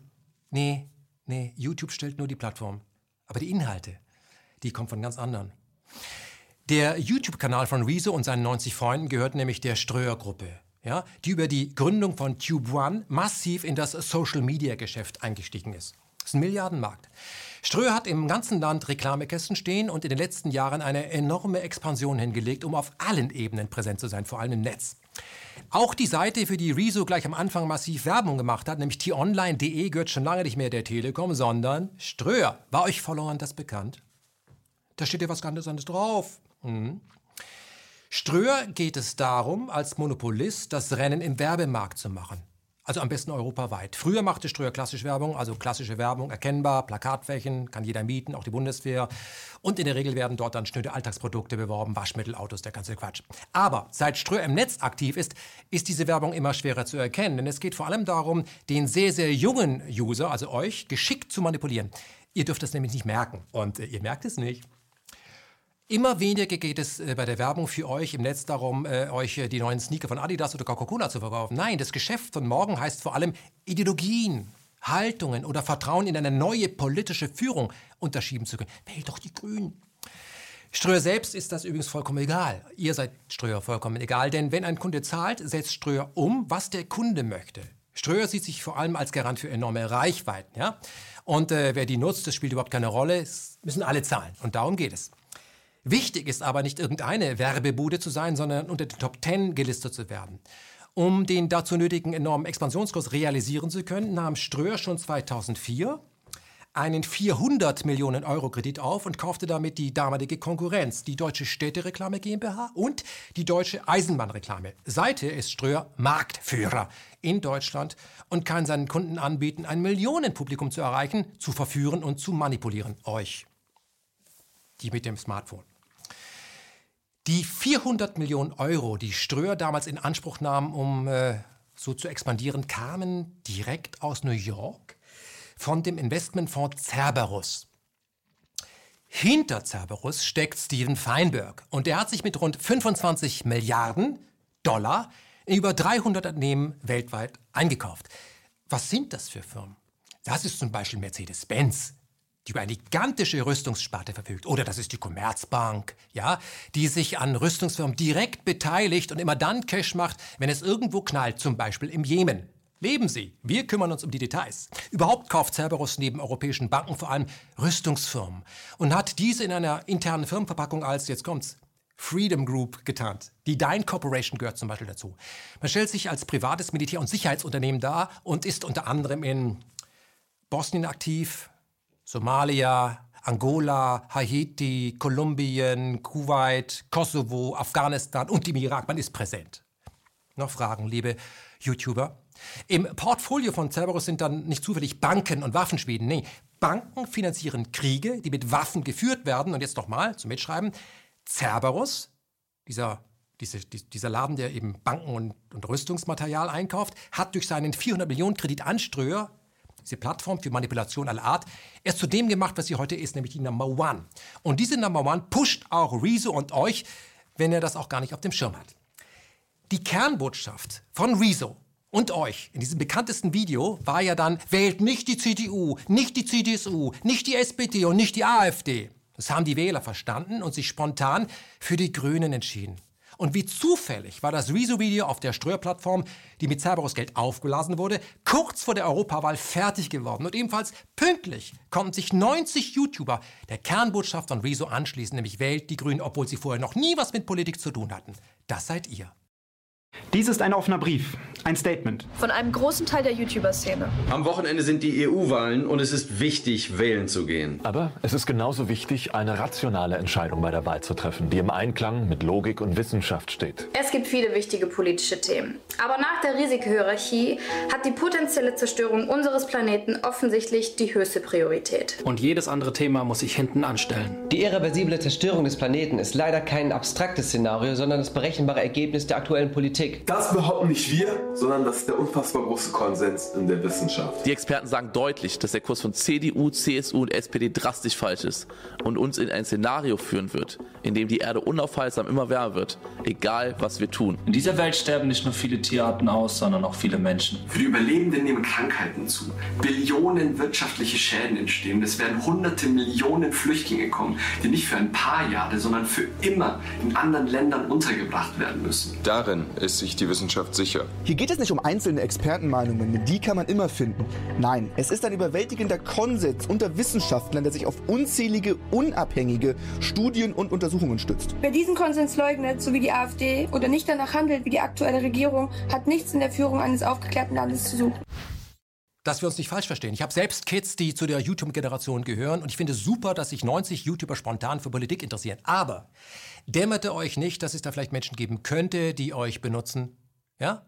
Irgendjemand hat euch benutzt. Der Job, den die Influencer, also ihr zu erledigen hattet, ohne es zu wissen, war, Menschen, die politisch ähnlich angstlos sind wie ihr, in die richtige Richtung zu schubsen. Und das geht, weil eure Follower euch, den Influencern, vertrauen. Ja? Und genau das, also das Vertrauensverhältnis zwischen euch und den Fans, das verkauft Ströer. Ströer verkauft den Einfluss der Influencer. Und da gibt es eine Strategie. Wenn ich als eine Firma Cerberus die Krieg brauche, um zu verdienen, wenn ich dafür eine Stimmung brauche, kaufe ich mir eine deutsche Werbebude, blase sie auf, um so an Millionen von Leuten zu kommen. Da müsste man natürlich strategisch denken können. Und glaubt mir, Cerberus denkt strategisch. Und was ist der Effekt? Die Grünen haben nach eurem Video, die Grünen haben bei der EU-Wahl abgeräumt. Und so auch den Grünen in Deutschland einen enormen Schub versetzt, während die SPD vollkommen abgeschmiert ist. Für Nahles war das Game Over. Ja, guten Tag. Ich habe mich hier gerade eben im Parteivorstand der SPD verabschiedet, bin äh, zurückgetreten und ich wollte mich auch bei Ihnen persönlich ähm, für die jahrelange gute Zusammenarbeit bedanken. Sie haben ja hier auch schon viele Stunden verbracht im Willy Brandt-Haus. Dankeschön dafür. Machen Sie es gut. Und was macht denn dann der nächste grüne Bundeskanzler, dem man euch Kids jetzt andrehen wird? Er macht Krieg, wenn man ihn lässt. Zum Beispiel in der Straße von Hormuz. Und wer verkauft uns das dann schon als cool? Na, T-Online, also die Ströer-Gruppe, eure Chefs, liebe YouTuber.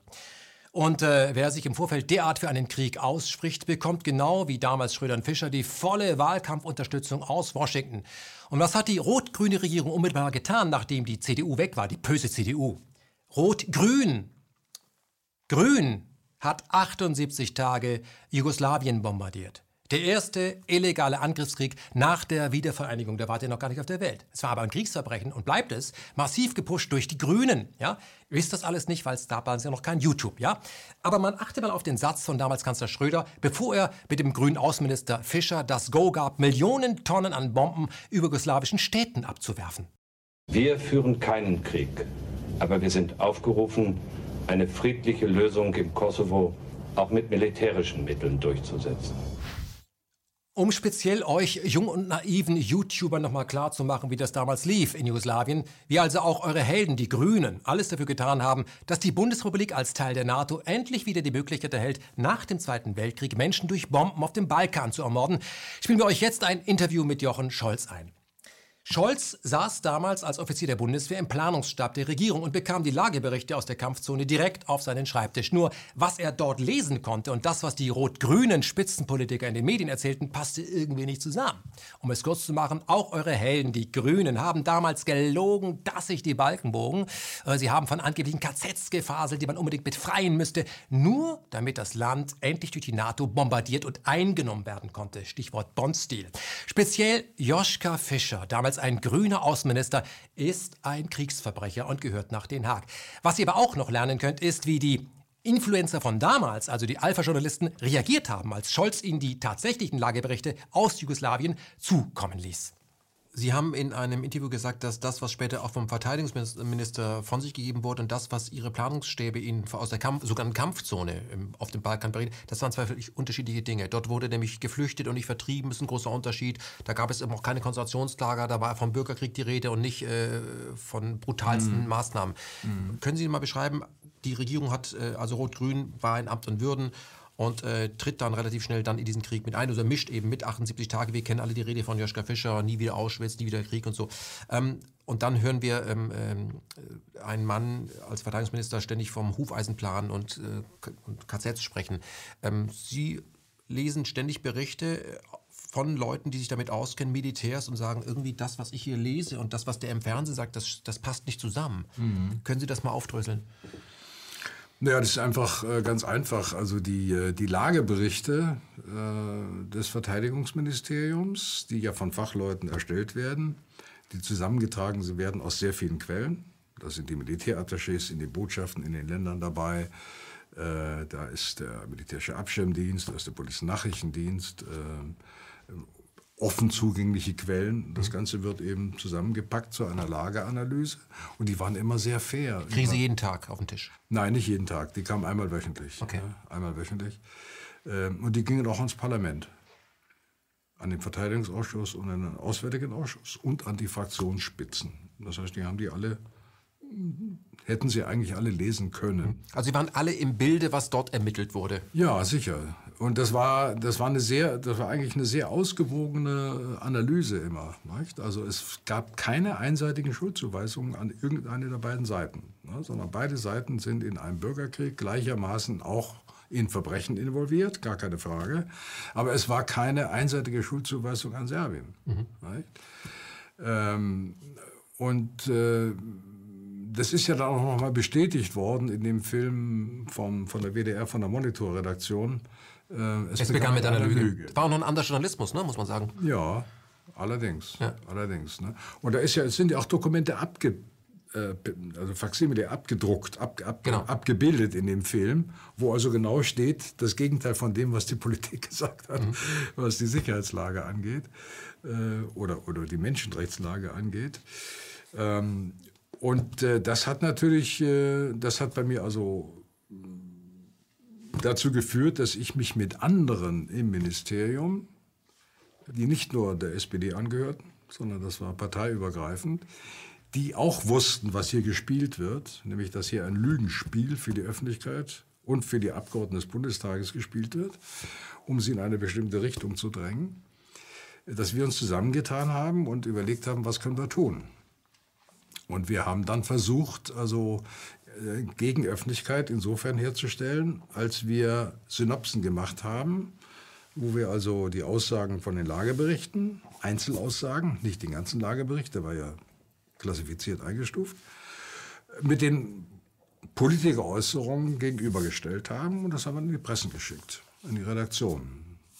FAZ, Süddeutsche, so eben die, sagen wir mal, die Meinungsführer hier. Und natürlich auch an die Öffentlich-Rechtlichen. Und da kam nie etwas. Da kam nie etwas. Es gab Einzelreaktionen. Obwohl die natürlich den Absender auch sehen. Bitte? Das, Sie sehen ja den Absender auch. Ja, ja, natürlich. Das war jetzt ja keine Hippies, die ihn das geschickt hat, ja, sondern ja. das waren Leute, die sagen, einer Blick mal, die arbeiten ja. in-house. In ja, ja, ja. ja, ja. Keine Reaktion. Keine Reaktion, von einzelnen Journalisten abgesehen. Das war also bei der Taz war das der Andreas Zumach, der die, äh, die UNO-Redaktion oder die ich glaube, heißt UNO-Redaktion mhm. äh, in Genf leitet dort, der Taz. Oder, nicht nur für die Taz, glaube ich, auch für andere auch. Und äh, die, ähm, äh, die Bettina Gauss ja, damals. Aber ansonsten keine Reaktion. Können Sie sich das erklären? Haben Sie damals an eine andere Presse geglaubt äh, und, und das, konnten Sie sich das erklären? Hatten Sie falsche E-Mail-Adressen? Wie kann das sein? Also wenn Sie an diese, mhm. wenn diese Adresse mit, mit dem, was in dem Fernsehen diskutiert wird, mhm. da geht es einfach darum, ob Deutschland in einen Krieg eintritt. Mhm. Das müsste doch die Presse eigentlich interessieren, gerade diese großen Blätter. Jetzt kommt da gar keine Reaktion. Also nicht, dass einige nicht reagieren, sondern keiner reagiert. Was ist da bei Ihnen passiert, als Sie das sehen? Also ich kann nur, äh, ich kann das nur von der, äh, von der Süddeutschen und von der FAZ sagen. Die waren ja voll auf Linie. Die waren ja voll auf Kriegskurs gegen Serbien. Äh, in der Süddeutschen Zeitung war der Ressortleiter Außenpolitik Josef Joffe. Atlantiker. Voller Atlantiker, der sich dann auch seine, seine, seine Nachfolger nachgezogen hat. Einer von heißt Cornelius heute. Ja. Mhm. Ähm, und bei der, bei der FAZ war es der äh, Mitherausgeber, ähm, wie ist er denn, Reismüller, mhm. Johann Georg Reismüller, ja. der auch verwandtschaftliche Beziehungen nach Kroatien hatte. Er hat also kroatische Wurzeln.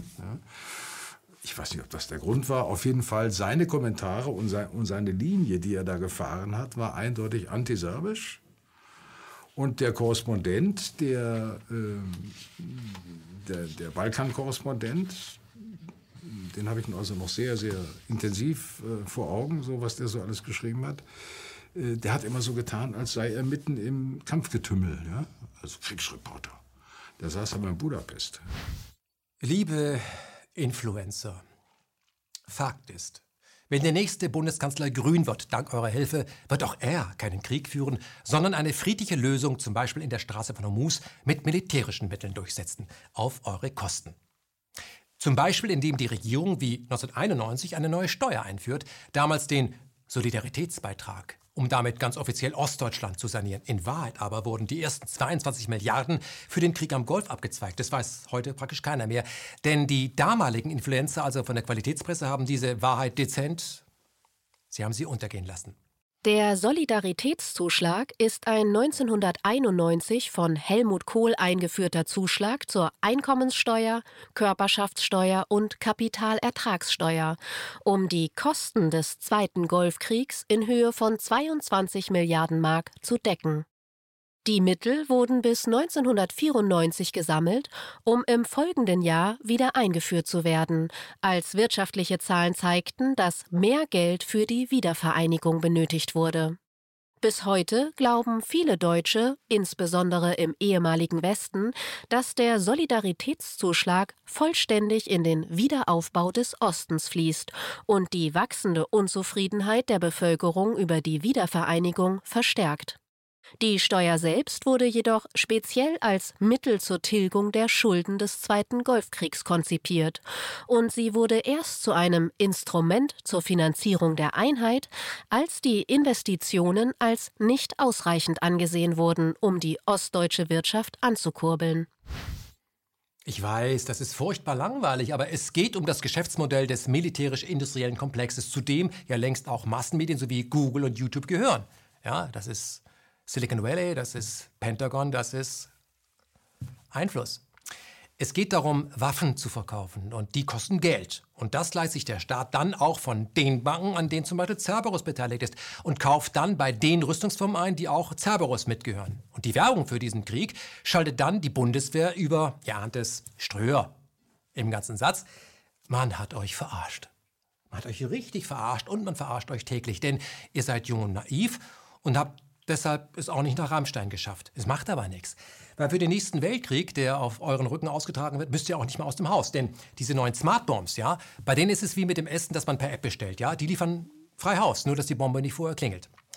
Ich möchte an dieser Stelle wetten, dass sich 2020 wieder nur 5000, vor allem Menschen über 40 in Rammstein anfinden werden, denn die Generation YouTube hat man derart konditioniert, dass sie glauben, ein Like reicht, um die Welt äh, wirklich zu verbessern, ihr eine Chance zu geben. Aber Freunde, nein, das reicht nicht. Wer nur hinter dem Laptop abnickt, wenn sein Influencer ein neues Video hochgeladen hat, verändert nämlich gar nichts, ja? Nur wer im Anschluss wirklich aktiv wird, wer seinen Hintern hochbekommt, hat die Zeichen der Zeit erkannt. Und äh, wenn ihr mal vom Endgerät aufblickt, ganz ehrlich, habt ihr das? Vielleicht noch ein Buchtipp. Deutschlands Angriffskriege, also Mehrzahl, Plural. Der verlorene Geist des Grundgesetzes. Ich weiß, kennt ihr nicht, das heißt Buch. Versucht das mal zu bekommen, gibt es vielleicht auch sogar äh, online und dann mal lesen. Ja? Mein Name ist Ken Jebsen, ich bin euer Influencer. Die Vereinigten Strafen von Amerika basteln seit geraumer Zeit an einer neuen Kriegskoalition gegen die Republik Iran. Es geht darum, zusammen mit Europa, vor allem Deutschland, einen illegalen Angriffskrieg gegen das Land zu starten, um einen Regime-Change durchzuführen und sich das Öl des Landes zu krallen, wie 1953 Operation Ajax, als dort die Demokratie beseitigt wurde durch die USA und Großbritannien und ein Diktator installiert wurde, der Schah. Die Geschichte soll sich also wiederholen. Zudem geht es darum, den Iran zu besetzen, um so das Projekt der Chinesen, die neue Seidenstraße, zu sabotieren. Denn zahlreiche Trassen führen über den Iran Richtung Russland, Europa und Afrika. Alles, was wir in der letzten Zeit an Aktionen gegen den Iran erleben, dient genau diesem Ziel. Wenn zum Beispiel es darum geht, einen iranischen Tanker vor Gibraltar zu kidnappen, wie es Großbritannien getan hat. Begründet wurde das dann mit den illegalen, da willkürlichen US-Sanktionen gegen den Iran. Der Iran wird von den USA dafür bestraft, dass er sich an das internationale ausgehandelte Abkommen gehalten hat. Also nochmal so mitschreiben. Der, der internationales Recht bricht, will, dass sich das Land, das sich an das Recht gehalten hat, sanktioniert, also bestraft wird. Der Massenmörder läuft frei rum und macht zusammen mit ein paar wenigen Polizisten Jagd auf das letzte Opfer des Serientäters, denn es hatte gewagt zu entkommen. Der Iran hat als Reaktion auf das britische Vorgehen einen britischen Tanker in der Straße von Hormuz, also vor der Haustür, beschlagnahmt. Teheran begründet das damit, dass das Schiff zuvor ein Fischerboot gerammt hätte und im Anschluss seinen Transponder ausgeschaltet. Der Vorwurf lautet also übersetzt gesprochen, nachdem ein Autofahrer einen Unfall verursacht hat, beschließt der Fahrer, Fahrerflucht zu begehen, schraubt er dann, dann vorher nochmal die eigenen Nummerschilder ab. Ob diese Geschichte mit diesem Fischerboot stimmt oder ob der Iran Großbritannien signalisieren wollte, also was ihr könnt, das können wir schon lange, das wissen wir nicht. Entscheidend ist aber in beiden Fällen, also Gibraltar und die Straße von Hormuz, internationales Seerecht, UNCLOS. UNCLOS wird von den USA ständig zitiert, ohne zu erwähnen, dass die USA sich selber nicht an UNCLOS halten, also UN-Recht nicht ratifiziert haben. Auf KenFM gab es dazu am 7. August einen Standpunkte-Podcast. Da ein Wasserweg in jedem Fall mindestens sechs nautische Meilen beansprucht, muss er zwangsläufig sowohl vor Gibraltar, britisches Hoheitsgebiet, als auch vor dem Iran territoriale Gewässer des Iran berühren. Wobei die Hoheit Großbritanniens durch Spanien ja entschieden bestritten wird. Das heißt, man könnte sagen, dass das Hoheitsrecht Großbritanniens vor Gibraltar umstritten ist. Um diese Fälle, bei denen internationale Wasserwege zwangsweise die territorialen Gewässer von Anrainerstaaten berühren, zu regeln, wurde eine UNO-Konvention vereinbart. Die United Nations Convention on the Law of the Sea, UNCLOS. Diese Konvention trat 1994 in Kraft. Die Mitglieder der Konvention erklären sowohl arglosen zivilen als auch militärischen Schiffen das Recht einzuräumen, solche Straßen zu nutzen, auch wenn sie die eigenen territorialen Gewässer durchqueren. Dies ist in Artikel 19 festgelegt. 19.1 erklärt zunächst, was unter argloser Nutzung des Wasserweges zu verstehen ist. Nämlich die Passage ist als arglos anzusehen, solange sie keine Gefährdung des Friedens, der Ordnung oder Sicherheit des Küstenstaates bedeuten und in 19.2 wird dann festgelegt, unter welchen Bedingungen solche arglosen Passagen erlaubt werden. So sieht diese Regel eine ganze Reihe von Ausnahmen vor, zum Beispiel wenn diese Schiffe drohen, Gewalt gegen die Souveränität, territoriale Integrität oder politische Unabhängigkeit des Küstenstaates anzuwenden, aber es gibt noch wesentlich mehr Ausschlüsse, die von A bis I genannt werden. Und im Fall des Einsatzes von Kriegsschiffen aus den USA oder aus Großbritannien, welche den Seeweg sichern, könnte man gleich eine ganze Reihe von Ausnahmen als gegeben ansehen. Nicht zuletzt würde ein solcher Einsatz die Souveränität des Iran beschränken, wäre damit illegal und ein Verstoß gegen die Konvention. Der Iran ist ein Mitgliedsstaat dieser Konvention, UNCLOS, allerdings mit einer Einschränkung. Der Iran erklärte nur Unterzeichnerstaaten, natürlich nur solchen, welche den Vertrag auch ratifiziert, also für völkerrechtlich verbindlich erklärt haben, der Konvention die in der Konvention erklärten Rechte einzuräumen. Staaten, welche die UNO-Konvention nicht ratifiziert haben, benötigen demnach eigentlich eine ausdrückliche Erlaubnis des Iran für das Eindringen in die entsprechenden Hoheitsgewässer. Nun haben die USA aber diese UNO-Konvention, auf die sie sich jedoch jeden Tag berufen, selbst zwar unterzeichnet, aber nicht ratifiziert. Das heißt, sie bestreiten die völkerrechtliche Wirksamkeit insbesondere für den Fall, dass die Regeln gegen die USA angewandt werden. Nochmal, weil es so wichtig ist – die USA haben zwar maßgeblich bei der Gestaltung der Bestimmungen mitgewirkt, dann aber erklärt, sich selbst nicht an diese Bedingungen halten zu müssen und die Konventionen nie ratifiziert. Wie nennt man sowas? Überheblich, um nicht zu sagen größenwahnsinnig. Niemand steht über internationalem Recht, auch nicht, wenn er sich mit Gewalt darüber hinwegsetzt. An dieser Stelle sei noch einmal angemerkt, die aktuelle Bundesregierung tut alles daran, um sich nicht an einem Waffengang gegen den Iran zu beteiligen in der Straße von Hormuz. Heiko Maas zeigt zum ersten Mal Rückgrat.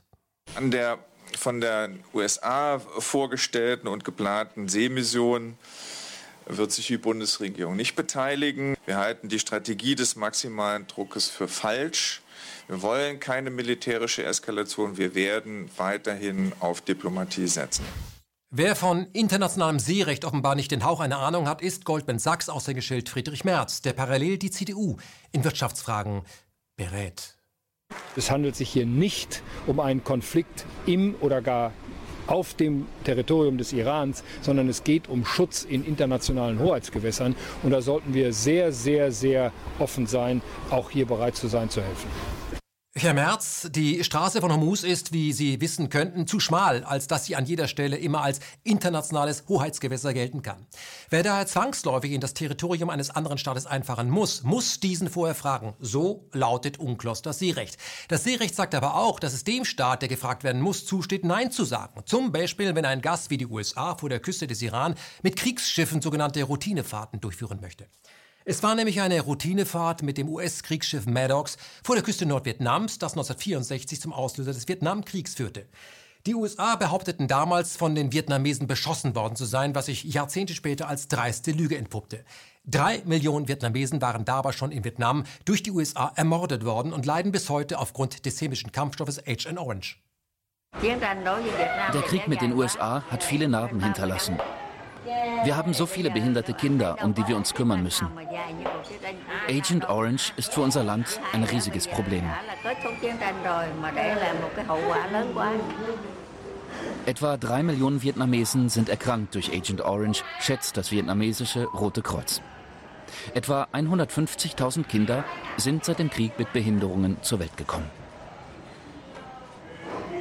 Und längst nicht alle geraten in die fürsorglichen Hände der Pflegerinnen um Dr. Chung. Dr. Chung ist zu den Kindern wie eine Großmutter.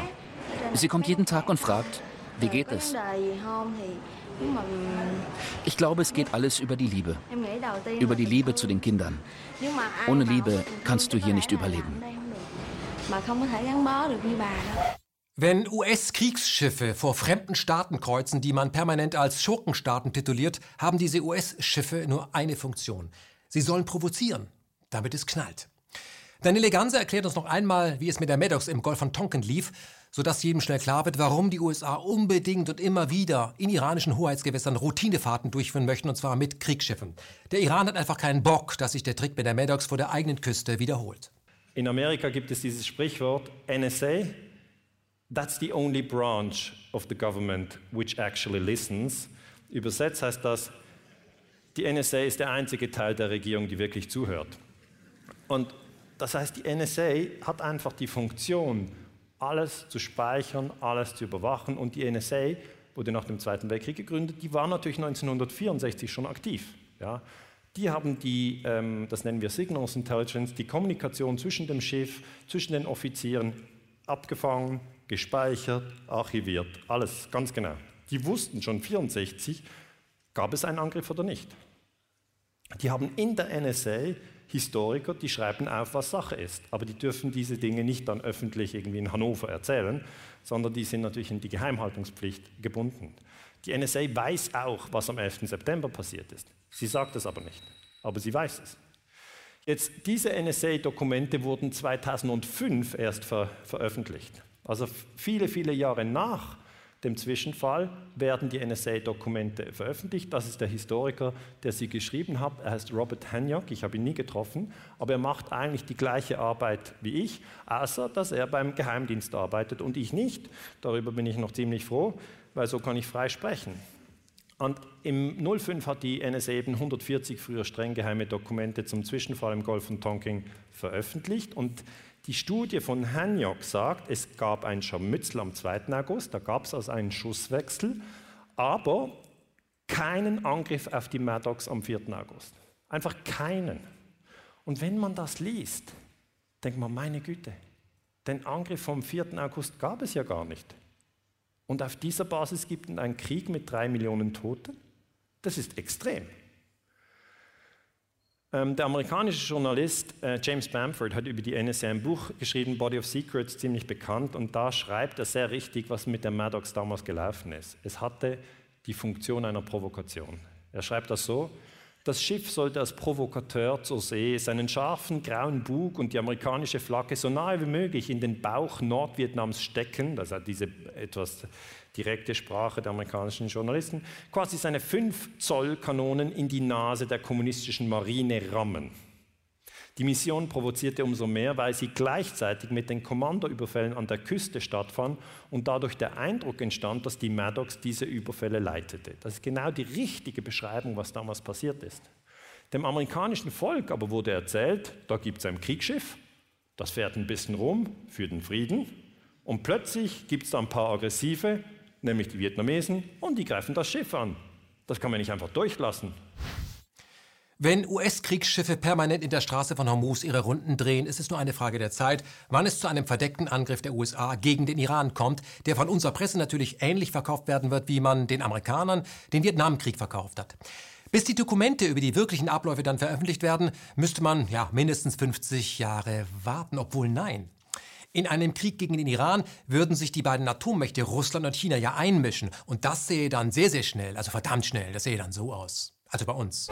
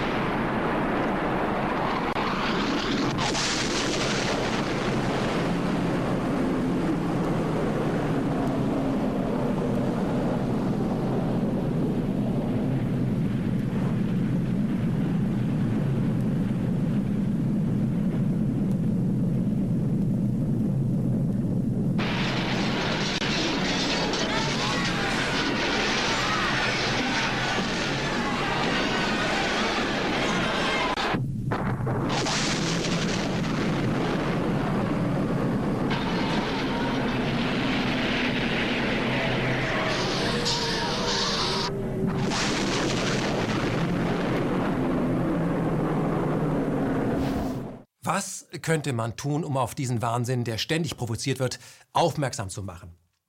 Man könnte auch als YouTuber sich der Friedensbewegung anschließen. Also da muss man aus dem Haus. Man könnte nach Rammstein kommen, aber natürlich könnte man auch sagen, sorry, Krieg, es ist nicht so wichtig. Wichtiger ist, sich äh, für die persönlichen sexuellen Freiheiten einzusetzen, dass Mitglieder der LGBTQ-Plus-Community nachts Hand in Hand durch den Park schlendern können, ohne ständig Angst haben zu müssen, zusammengeschlagen zu werden, was echt peinlich ist. Man könnte sich also selber ein Bein stellen, denn im Krieg sind sämtliche Freiheiten im Eimer, ganz gleich zu welcher Gruppe von Personen ein Mensch gehört. Vergleichen wir an dieser Stelle die Besucherzahlen junge Menschen 2019 in Rammstein.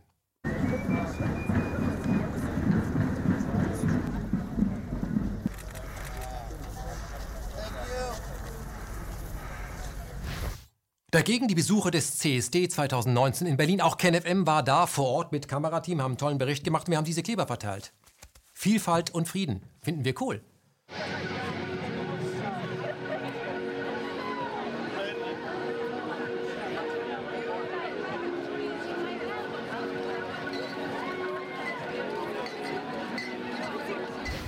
Also, um es nochmal ganz klar zu sagen, ja, der CSD ist wichtig und er ist nötig. Und wenn, wie 2019, eine Million Menschen zu dieser Veranstaltung nach Berlin kommen, ist das ein Riesenerfolg. Allein 250.000 Menschen waren bei der Parade. Schleierhaft bleibt uns nur, warum diese Menschen nicht erkennen, dass das alles nur passieren kann, weil wir im Frieden leben. Hier sollen nicht die Besucher des CSD gegen die in Rammstein ausgespielt werden, nur haben wir das Gefühl, dass die Besucher des CSD gar nicht erkannt haben, welchen Druck genau sie im System erreichen würden, wenn sie sich ebenso zahlreich in Rammstein einfinden würden. Rammstein ist natürlich eine politische Veranstaltung. Der CSD in Berlin Ehrlich, nicht wirklich. Er ist eher eine Party der LGBTQ-Plus-Community, obwohl die meisten Besucher ja heteros waren. Nur spielt das eben im Falle eines Weltkrieges überhaupt keine Rolle mehr. Warum nicht den nächsten CSD in Rammstein? Also dieses Statement ginge unter Garantie um die Welt und würde die LGBTQ-Plus-Community extrem nach vorne bringen, zeigen, dass diese Leute mutiger sind als der Rest. CSD in Rammstein. Was spricht eigentlich dagegen? Krieg ist so etwa das unsexyste, was man sich denken kann und betrifft jeden Menschen, egal welche sexuellen Vorlieben er hat. Gerade deshalb sollten wir erkennen, dass es kein Zufall ist, wenn die Massenmedien zum wiederholten Male den CSD abfeiern wie eine Oscarverleihung, während sie es auch 2019 nicht geschafft haben, zum wiederholten Male auch nur ein einziges Fernsehteam nach Rammstein zu schicken. Ist das Zufall? Natürlich nicht. Die Massenmedien haben die Funktion, Ereignisse, die den Eliteninteressen zuwiderlaufen, unsichtbar zu machen. Was sie in ihrer Herrschaft nicht bedroht, wird aufgeblasen. Fragt euch selbst, ist privater Sex wichtiger als staatlich organisierter Drohnenmord? Und wie sicher kann die LGBTQ-Plus-Gemeinde sein, dass bei den Tausenden von Drohnenopfern, die mit Hilfe der Erbes Rammstein produziert wurden, nicht auch unzählige Schwule und Lesben ermordet wurden? Werdet Teil der Friedensbewegung. Warum? Frieden ist sexy. Mit welchen Techniken gelingt es seit Jahrhunderten, einer extrem kleinen Gruppe, die sich selbst als Elite oder Führungsschicht definiert, unüberschaubare Massen derart zu kontrollieren, äh, dass es dieser winzig kleinen Gruppe in regelmäßigen Abständen gelingt, dass sich diese Massen gegenseitig aufhetzen lassen und im Anschluss gegenseitig umbringen. Das Resultat ist dann ein vermeintliches Chaos, das dann aber von den Eliten orchestriert und im Anschluss wieder in eine Ordnung gebracht wird. Und zwar eine Ordnung, die ihre Position für die nächste Dekade sichert. Wir reden hier nicht von dem Werkzeug des zinsbasierten Geldes, mit dem heute nahezu jede sich demokratisch nennende Regierung in jede beliebige Richtung gezwungen werden kann. Wir reden auch nicht äh, vom militärisch-industriellen Komplex, der letztendlich nur auf Anweisung der Banker in Aktion tritt, um neue Märkte zu erobern. Denn das alles würde ja nicht ohne Menschen funktionieren, die absolut gehorchen und für die die unsichtbare Hand der vollen Kontrolle durch die Eliten offensichtlich nicht zu erkennen ist. Fast könnte man sagen, sie ist für die meisten von uns unsichtbar. By the way, der Bildungsetat in Deutschland wurde gerade um 69 Millionen gekürzt. Warum? Um es auf den Punkt zu bringen, Kontrolle wird durch den Grad der Bildung generiert. Das System braucht jede Menge schlichte Menschen und es benötigt eine Handvoll Personen, die klug genug sind, um Befehle von oben zu verstehen, umzusetzen und im Falle X flexibel zu reagieren, aber bitte schon immer nach den zuvor trainierten Vorgaben. Der Grad der Bildung ist mit der Menge des Futters vergleichbar, das in einem Bienenstock äh, bestimmt, ob aus einer Biene eine Königin wird, eine Drohne oder eine Arbeiterin. Da Menschen anders als Bienen sogar noch nach der Fixierung ihrer Funktion immer eine gewisse, ja, ein gewisses Potenzial an autonomer Neuausrichtung besitzen, muss vor allem dieses Risiko von den Eliten kontrolliert werden. Dumme Menschen kontrolliert die Elite durch Brot und Spiele. Ja? Die sogenannte Bildungsschicht, die wird durch Ideologie kontrolliert. Eine ideologisch im frühesten Kindesalter verpasste Brille bleibt für die meisten Opfer ein Leben lang unsichtbar. Sie sehen und beurteilen alles durch diese Ideologiebrille. Was nicht in der eigenen Ideologie, äh, was der nicht entspricht, wird vollkommen unscharf und verschwommen und gelangt so auf keinen Fall in das eigene Bewusstsein, während alles, was ideologisch irgendwie passt, in der Ideologiebrille klar und scharf und damit logisch erscheint. Und mit dieser Methode arbeiten alle Pyramidensysteme, und zwar ohne Ausnahme. Um die Massen auch in Zukunft bis ins kleinste Detail ausforschen zu können, mit dem Ziel, das Betriebssystem des Menschen zu hacken, wurden die Sozialwissenschaften seit Jahrzehnten mit Fiat Money aufgebaut. Sie sind eine Art NSA für menschliche Verhaltensweisen und behandeln und manipulieren uns seit Jahrzehnten wie Laborratten. Sie kennen uns besser, als wir es selber tun. Und niemand, niemand hat das in den letzten Jahren besser erklärt als Professor Rainer Mausfeld. Ja, die Sozialwissenschaften sind von ihrer historischen Genese eng mit der Aufgabe von Techniken sozialer Kontrolle verbunden. Wenn man in die Geschichte der Sozialwissenschaften zurückgeht und fragt, wann sind sie entstanden, wo? mit welchen Zielen, wo sind sie entstanden, es hat die Sozialwissenschaften hängen an der Demokratie. Das heißt, wenn man Demokratie hat, übrigens auch für die weiße Folter, wenn man Demokratie hat, dann braucht man Techniken, um die Kluft zwischen Anspruch und Wirklichkeit, dass die Demokratie gar keine Volksherrschaft ist, sondern Elitenherrschaft, um das deutlich zu machen. Also entsteht in westlichen demokratischen Ländern die Aufgabe, die Gedanken der Bevölkerung in irgendeiner Weise die Demokratie wieder risikofrei zu machen, indem man sich mit Techniken beschäftigt, wie kann ich eigentlich Einstellungen manipulieren, wie kann ich die Bevölkerung, beispielsweise ein, ein historischer wichtiger Moment war ja Eintritt der USA in den Ersten Weltkrieg, die mhm. Bevölkerung war ganz friedlich, die wollte das nicht. Laswell kommt da ins Spiel? Genau. Wie kann man jetzt die Bevölkerung in möglichst kurzer Zeit dazu kriegen, einen Krieg für gut zu heißen? Man muss sie geistig fit machen. Man muss sie geistig fit machen oder auch geistig äquivalent ja. in diesem ja. Fall. Ja. ja. Man muss sie für, für etwas begeistern, was sie eigentlich gar nichts angeht. Genau, das geht eben nur durch eine, ja, ähm, Sie sagen ja Meinungsmanagement. Durch das. Meinungsmanagement. Mhm. Und das hat es natürlich jetzt in, nehmen wir die alte Sowjetunion, die brauchte das nicht. Sie musste nicht den Geist der Menschen kontrollieren, sie musste den Körper der Menschen kontrollieren. Die Leute konnten denken, was sie wollten, weil es überhaupt keine Rolle spielte, was sie dachten. Mhm. Das spielt ja nur in einer Demokratie, wenn sie die Stimme abgeben, eine Rolle. Das heißt, wo man mit Panzern regierte, braucht man keine Sozialwissenschaften. Die hatten auch eine Psychologie. Mhm. Am Arbeitsplatz. Arbeitsplatz, äh, Ingenieurpsychologie, all diese Dinge, das war ganz wichtig. Effizienzkriterien und so weiter zu finden. Aber die klassischen Sozialwissenschaften hängen eng zusammen mit der Entstehung einer Demokratie, die aber aus Sicht der Machteliten keine sein soll. An dieser Stelle der Hinweis auf das neueste Buch von Professor Mausfeld, Angst und Macht, das sich natürlich zu lesen lohnt und uns hier zum nächsten Punkt bringt. Wie kontrollieren die Mächtigen die von ihnen eingesetzten Stellvertreter? Vor allem, wenn diesen im Laufe der Jahre die geliehene Position zu Kopf gestiegen ist. Das ist simpel und hat sich bewährt. Erpressung. Wobei wir bei Jeffrey Epstein wären. Jeffrey Epstein betrieb über Jahre einen Kindersexring. Ziel dieser Einrichtung war nicht etwa das große Geld zu verdienen, denn das besaß Epstein ja längst, sondern Material zu generieren, mit denen man später Personen, die das Epstein-Angebot Sex mit Minderjährigen genutzt hatten, Menschen aus Spitzenpositionen von Politik und Wirtschaft erpressen konnte. Und Epstein war verdammt erfolgreich. Er bot seinen Kunden eine Insel in der Karibik an, Orgy Island, die mit seinem privaten Sextet direkt angeflogen wurde, dem Lolita Express, auch wenn das wahnsinnig geschmacklos ist. Dass Epstein irgendwann aufflog und äh, Untersuchungshaft landete, war nicht nur für ihn, sondern vor allem für seine zahlreichen Kunden ein Riesenproblem. Denn sie alle hätten zumindest als Zeugen vor Gericht gezerrt werden können, was nun nicht mehr passieren wird, denn Jeffrey Epstein hat sich ganz offiziell durch Selbstmord der drohenden Haftstrafe entzogen. Bevor wir auf die Umstände eingehen, unter denen Epstein einsaß, sollten wir uns ansehen, wie wir diesen Jeffrey Epstein von seiner gesellschaftlichen Fallhöhe einzuordnen haben. Jeffrey Epstein war kein klassischer Pädophile, der Minderjährige gegen ihren äh, Willen zum Sex zwingt. Nein, Epstein kam aus gutem Hause und saß mit den mächtigsten der Welt in denselben Hinterzimmern. Entstammte einer jüdischen Familie aus New York und verdiente als Investmentbanker an der Wall Street seine Brötchen mit Kaviar. 2004 investierte er in die Modelagentur MC2 und saß damit direkt an der Quelle, wenn es um junge Mädchen ging, die er für seine parallel laufenden Sexspiele für Superreiche aufbaute. Trotz seiner ersten Verurteilung 2007 wegen Pädophilie gelang es ihm noch 2015, den ehemaligen israelischen Ministerpräsidenten Ehud Barak in eine millionenschwere Partnerschaft einzubinden. Gemeinsam investierte man in den militärisch-industriellen Komplex.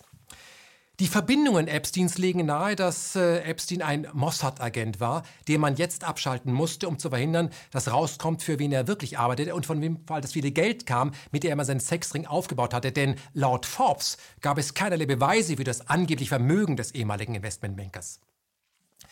Was bestätigt werden kann, ist, dass Epstein Mitglied der von Rockefeller 1973 gegründeten Trilateralen Kommission war.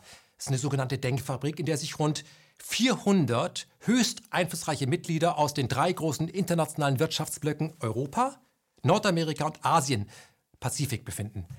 Also nochmal, ein Pädophiler ist Mitglied dieser wichtigen Organisation und der bringt sich ganz plötzlich in seiner Zelle um. Noch bevor die Obduktion erfolgt war, stand für die Konzernmedien fest, dass es sich nur um Selbstmord handeln kann. Ja? Was der Autopsiebericht bis heute übrigens nicht bestätigt. Aber das sind ja Kleinigkeiten. Zumal war dem Gericht, äh, das Epstein vorgeführt werden sollte, es sehr wichtig, dass das auch geschah. Denn die Zelle Epsteins war so gestaltet, dass Selbstmord unmöglich ist. Ich sage unmöglich. So bestand zum Beispiel die Bettwäsche aus Papier, sodass es nicht möglich gewesen wäre, sich in einem Bettlaken einen Strick zu basteln. Aber rein zufällig wurde kurz vor dem behaupteten Selbstmord Epsteins dessen Zellennachbar verlegt. Auch hatte das Wachpersonal die Anweisung, alle 30 Minuten nach Epstein zu sehen, um jede Form von Gewalt an sich selber im Keim zu ersticken. Offiziell sind aber beide Wachen eingeschlafen. Beide. Beide waren einfach sehr, sehr müde. Und wir sind auch sehr, sehr müde, uns immer wieder die gleichen Stories vom Pferd verkaufen zu lassen, wie sie seit dem 11. September 2001 bei uns Standard ist. Auf KenFM gab es zum Fall Jeffrey Epstein zwei lange Postcasts aus der Standpunktserie. Hören wir in den letzten rein. Ähm, ich rate an dieser Stelle, Leute, holt euch einen Stuhl. Viele von Epsteins Beziehungen standen entweder in Verbindung mit dem Mossad oder hochrangigen Positionen in der israelischen Politik – seine Komplizin, Ghislaine Maxwell, war die Tochter des Milliardärs und Mossad-Agenten Robert Maxwell. Nachdem Robert Maxwell auf mysteriöse Weise getötet worden war, hatte er das Begräbnis eines Helden in Israel erhalten, an dem der damalige Präsident und der Premierminister teilgenommen hatten. Und er war auch bekannt dafür, dass er seine Tochter Ghislaine dafür missbraucht hatte, um Politiker mit sexuellen Gefälligkeiten zu erpressen. Wie ihr Vater war Ghislaine sehr gut mit Clinton, Trump, der britischen Königsfamilie vernetzt, um nur einige Verbindungen zu nennen. Sie führte Epstein bei diesen Leuten als Milliardär und Finanzier ein. Aber in Wirklichkeit ist Epstein gar kein Milliardär. Forbes berichtete, dass es kaum Beweise dafür gibt, dass er ein Vermögen in dem Umfang hat. Sein ganzes Image, ein Milliardär zu sein, war eine Tarnung für seine Mossad-Aktivitäten. Das Geld kam vom Eigentümer vom Victoria's Secret Unterwäscheimperium, Leslie Lex Wexner, der Epsteins einziger Kunde war. Und der Grund dafür, dass Epstein ein 77 Millionen Stadthaus in New York besaß, war die Tatsache, dass Wexner es ihm für 0 Dollar überlassen hatte. Jetzt versucht Wexner, seine Hände in Unschuld zu waschen und behauptet, dass Epstein 46 Millionen ohne seine Zustimmung genommen hätte. Aber Wexner gab Epstein nicht nur das Geld. Er verschaffte ihm auch Zugang zu jungen Mädchen und das durch seine Modelagentur Victoria's Secret für Unterwäschemodels. Wexner betreibt außerdem die Wexner Foundation, dessen erklärtes Ziel ist, jüdische Führungskräfte in Israel und im Ausland zu finanzieren. Die Wexner Foundation spendete Millionen Dollars an den früheren israelischen Premierminister Ehud Barak, mit dem Epstein eng befreundet ist.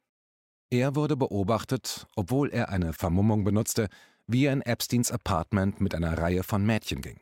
Wexner und Barak würden beide vom zum Schweigen bringen von Epstein profitieren, was sie zu Verdächtigen macht. Die Polizei fand in Epsteins Anwesen in New York einen gefälschten saudischen Pass mit dem Bild von Epstein, aber einem anderen Namen. Das könnte eine Verbindung zu Epsteins Arbeit in der Iran-Contra-Affäre sein, während der er israelische Waffen über den saudischen Waffenhändler und Playboy Adnan Khashoggi verkauft hatte. Möglicherweise hatte Epstein junge Mädchen für Khashoggi und andere Mitglieder des saudischen Königshauses, wie den Kronprinzen bin Salman, den Epstein auch kannte, organisiert. Auch die hätten wohl großes Interesse an seinem Schweigen. Aber das wären nicht die einzigen Mitglieder einer königlichen Familie, die Epstein belasten könnte. Der britische Prinz Andrew, der hier auf dem Foto mit einem der jugendlichen Mädchen abgebildet ist, das Ghislaine für ihn akquiriert hatte.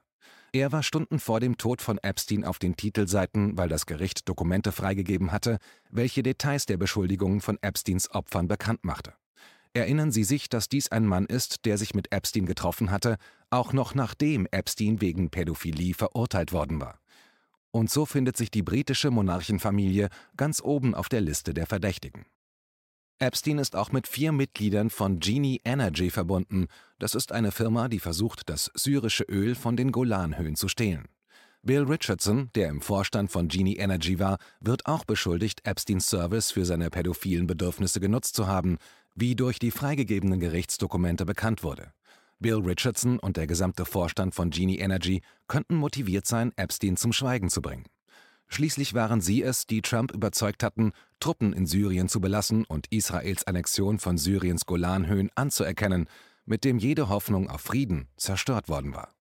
Vielleicht wäre nichts von dem möglich gewesen, wenn Epstein nicht die Möglichkeit gehabt hätte, Trump zu erpressen. Demokraten und Republikaner behaupten, dass Trump oder Clinton betroffen wären, aber Tatsache ist, dass beide mit seinem Lolita Express geflogen waren. 27 Mal im Fall von Clinton und Epsteins Partner, Ghislaine Maxwell, saß in der ersten Reihe, als Chelsea Clinton heiratete. Und das war sogar nachdem Epstein wegen Pädophilie im Jahr 2009 verurteilt worden war. Was wir heute schon sagen können, ist, dass die Massenmedien, unsere Konzernmedien, unsere GEZ-Medien niemals die Wahrheit über den Fall Epstein herausfinden wollen und darüber berichten werden, denn damit müssten sie sich ja gegen ihre eigentlichen Bosse richten. Dazu haben sie nicht den Mumm. Wer diesen Mumm hätte, heißt Julian Assange und der sitzt in Großbritannien im Knast und soll in die USA ausgeliefert werden, ohne dass unsere Branche, sprich die Köpfe der sogenannten Qualitätsmedien, sich für ihn stark gemacht hätten. Das aber wäre nur logisch, denn wenn Julian Assange für das Veröffentlichen der Wahrheit, zum Beispiel amerikanische Kriegsverbrechen, verurteilt wird, ist unabhängiger Journalismus auch in Deutschland einfach nicht mehr möglich. Wir danken daher dem Musiker und Aktivisten Killis Moore, Mitglied der Friedensbewegung, dass er ein Solidaritätsvideo für Assange produziert hat. Wir brechen das Schweigen. Teilt dieses Video. Wir brechen das Schweigen. Julian Assange wird gejagt wie kein zweiter Journalist vor ihm. Wer die Wahrheit sagt, braucht ein verdammt schnelles Pferd. Einer der größten Enthüllungsjournalisten unserer Zeit ist im Gefängnis. Dieser Mensch hat mit seiner Organisation Wikileaks grundsätzliche Verstöße gegen das Menschenrecht, gegen das Völkerrecht und Mord der Vereinigten Staaten aufgedeckt. Das was Julian Assange mit Wikileaks herausgefunden hat und aufgedeckt hat, ist wahrer Journalismus. Er hat als investigativer Journalist gezeigt, dass im Irakkrieg amerikanische Soldaten Zivilisten erschossen haben, und auch Journalisten. Alles, was bis, bisher von Wikileaks veröffentlicht wurde, entsprach der Wahrheit. Da war keine, gar keine Fake News dabei. Und genau das ist das Problem. Julian Assange sitzt im Gefängnis, weil er die Wahrheit gesagt hat. Man sieht an Julian Assange, was eigentlich die Staatsgewalt tatsächlich ist. Hier wird vor unseren Augen die Presse- und Meinungsfreiheit gefoltert. Von einem Schweinesystem, dessen Machenschaften er seit Jahren aufdeckt. Ihm wird Geheimnisverrat vorgeworfen. Weil er die finsteren Geheimnisse der Supermacht USA veröffentlicht hat und auch die finsteren Geheimnisse vieler anderer Regierungen. So eine Dreistigkeit ist im Prinzip der Bankrott für jedweden Journalismus. Er könnte nach dem Spionagegesetz verurteilt werden und im schlimmsten Fall würde ihm sogar die Todesstrafe dafür drohen, dass er eigentlich nur seinen Job gemacht hat. Da wollen doch die, die von sich behaupten, sie hätten die Demokratie erfunden, dem, der die Wahrheit aufgedeckt hat, an den Kragen. Den Whistleblowern soll deutlich gemacht werden, wenn ihr unsere Verbrechen öffentlich macht, dann werden wir dafür büßen. Ja, wer auf den Misthaufen hinweist, ist natürlich immer viel gefährlicher als derjenige, der den Mist produziert. Merke dir, Julian Assange verübte nicht die Verbrechen. Julian Assange zeigte uns die Verbrecher. Ich finde es zum Kotzen, dass diejenigen, die auf Dreck hinweisen, mehr abgewatscht werden als diejenigen, die den Dreck verursachen. Dieser Mann hat nichts Falsches gemacht. Wenn eine Regierung nichts zu verbergen hat, braucht sie vor Meinungsfreiheit keine Angst zu haben. Es kann nicht sein, dass wir hier unsere Menschenrechte hochhalten und die Menschen, die dafür sorgen, dass wir sie auch einhalten, selber im Gefängnis landen. Und deshalb ist uneingeschränkte Presse- und Meinungsfreiheit elementar und so wichtig. Es muss unbedingt eine Möglichkeit geben, uns Bürgern gewisse Informationen zur Verfügung zu stellen. Deshalb bin ich dafür, dass Journalisten wirklich für uns Menschen etwas tun können. Julian Assange, Freiheit ist ein Kampf für Demokratie. Er muss freigelassen werden. Wenn das nicht passiert, kann man nicht erwarten, dass noch mal irgendwer es wagt, uns die Wahrheit zu sagen. Und dafür müssen wir mit einer kritischen Öffentlichkeit sorgen und dafür müssen wir solidarisch sein mit Julian Assange. Wir müssen uns vor allen Dingen zusammentun für eine gemeinsame friedliche Lösung. Das ist wichtig. Meinungsfreiheit bedeutet aber auch, dass man selber aufsteht und den Mund aufmacht. Wenn wir etwas aus unserer Geschichte gelernt haben könnten, dann das, dass wir nicht wegschauen oder schweigen, wenn anderen Menschen vor unseren Augen himmelschreiendes Unrecht angetan wird. Deswegen volle Solidarität mit Julian Assange. Wir sind nicht nur für das verantwortlich, was wir tun, sondern auch für das, was wir widerspruchslos hinnehmen. Da sollten wir alle die Stimme erheben. Wir fordern die Freilassung von Julian Assange. Erhebe auch du deine Stimme. Jeder kann was tun, jeder kann sein Gesicht zeigen und jeder kann seine Stimme erheben. Denn wir kämpfen damit nicht nur für Julian Assange's Freiheit, wir kämpfen damit auch für die Pressefreiheit und damit für das Immunsystem der Demokratie. Es geht um unsere aller Freiheit. Alle Menschen, denen es irgendwie an Pressefreiheit gelegen ist, Journalisten, Publizisten, Verleger, Blogger oder YouTuber, müssten jetzt dafür sorgen gemeinsam, dass Julian Assange so viel Unterstützung bekommt. Wenn Julian Assange nach dieser Anklage ausgeliefert und verurteilt wird, betrifft euch das. Denn wenn es möglich ist, einen Julian Assange hinter Gitter zu bringen, ja, für das, was er veröffentlicht hat, dann ist es auch übermorgen möglich, dich, ihn oder über jemand anders zu, hinter Gitter zu bringen, weil er irgendetwas recherchiert und veröffentlicht hat, was der amerikanischen oder einer chinesischen oder einer russischen oder einer türkischen Regierung nicht passt. Und genau deshalb brauchen wir vor allem eins. Mut. Wer? Wenn nicht wir. Wann, wenn nicht jetzt? Also, steh auf. Und sei laut. Denn er und Wikileaks waren laut für uns alle. Und darum müssen wir jetzt laut sein, wenn man ihn zum Schweigen bringen will. Echte, und ich meine nicht repräsentative, sondern echte Demokratie ist ohne echte, also wirklich freie Presse nicht möglich. Und freie Presse ist reklamefrei. Das macht sie frei. Die freie Presse ist nämlich das Immunsystem der Demokratie, was unsere Alpha-Journalisten offensichtlich nicht erkennen können, da sie die Ideologiebrille aufhaben. Und jetzt? Jetzt wird's richtig tragisch. Die Demokratie ist weiblich. Ich weiß nicht, aber ich glaube, dass die Liebe und die Hoffnung ihre Schwestern sind. Weiblich, ich glaube, dass Barmherzigkeit und Humanität genau das ist, worum es geht. Herr Krummbegel, ich habe Sie mal persönlich getroffen, als ich noch als Musikreporter gearbeitet habe und äh, halte Sie für einen guten und aufrichtigen Musiker. Nur eine Frage. Sie sind doch in der DDR groß geworden. Haben Sie da alles geglaubt, was die aktuelle Kamera oder die junge Welt oder das Neue Deutschland publiziert haben? Und wäre in der DDR ein DDR-Julian Assange nicht unmittelbar von der Stasi kassiert worden, wenn er von erschossenen Bürgern an der Mauer berichtet hätte? Steht, um eine Zeile aus Ihrem aktuellen Song zu zitieren, nicht gerade ein Julian Assange auf unserer Seite? Warum sind Sie eigentlich noch nie in Rammstein aufgetreten? Das gleiche gilt übrigens auch für die Band Rammstein. Sind Sie eigentlich alle zu beschäftigt? Oder fehlt es an Courage? Man stelle sich das mal vor. Also Till Lindemann würde nur mit einer Akustikgitarre die Stopp Rammstein-Kampagne begleiten und den Rammstein-Kracher zum Besten geben. We are living in America. America is wunderbar. We are living in America. America, America. Das wäre ein geiles Statement, ja, und zwar für den Frieden und gegen willkürliche Gewalt einer ausländischen Nation, die Deutschland für seinen Morden benutzt. Und die, Herr Lindemann, die wir das nicht anprangern, sind letztendlich alle Mittäter, da wir es ja dulden. Jetzt könnte man sagen, wir, Rammstein, wir sind nur eine Band und wir geben keine politischen Statement ab. Das würde ich akzeptieren. Passt dann aber nicht zu der Solidaritätsbekundung mit der LGBTQ-Plus-Community, als Sie, Herr Lindemann, in Polen bei einem offiziellen Rammstein-Konzert die Regenbogenflagge hissen ließen. Und das ist definitiv ein politisches Statement.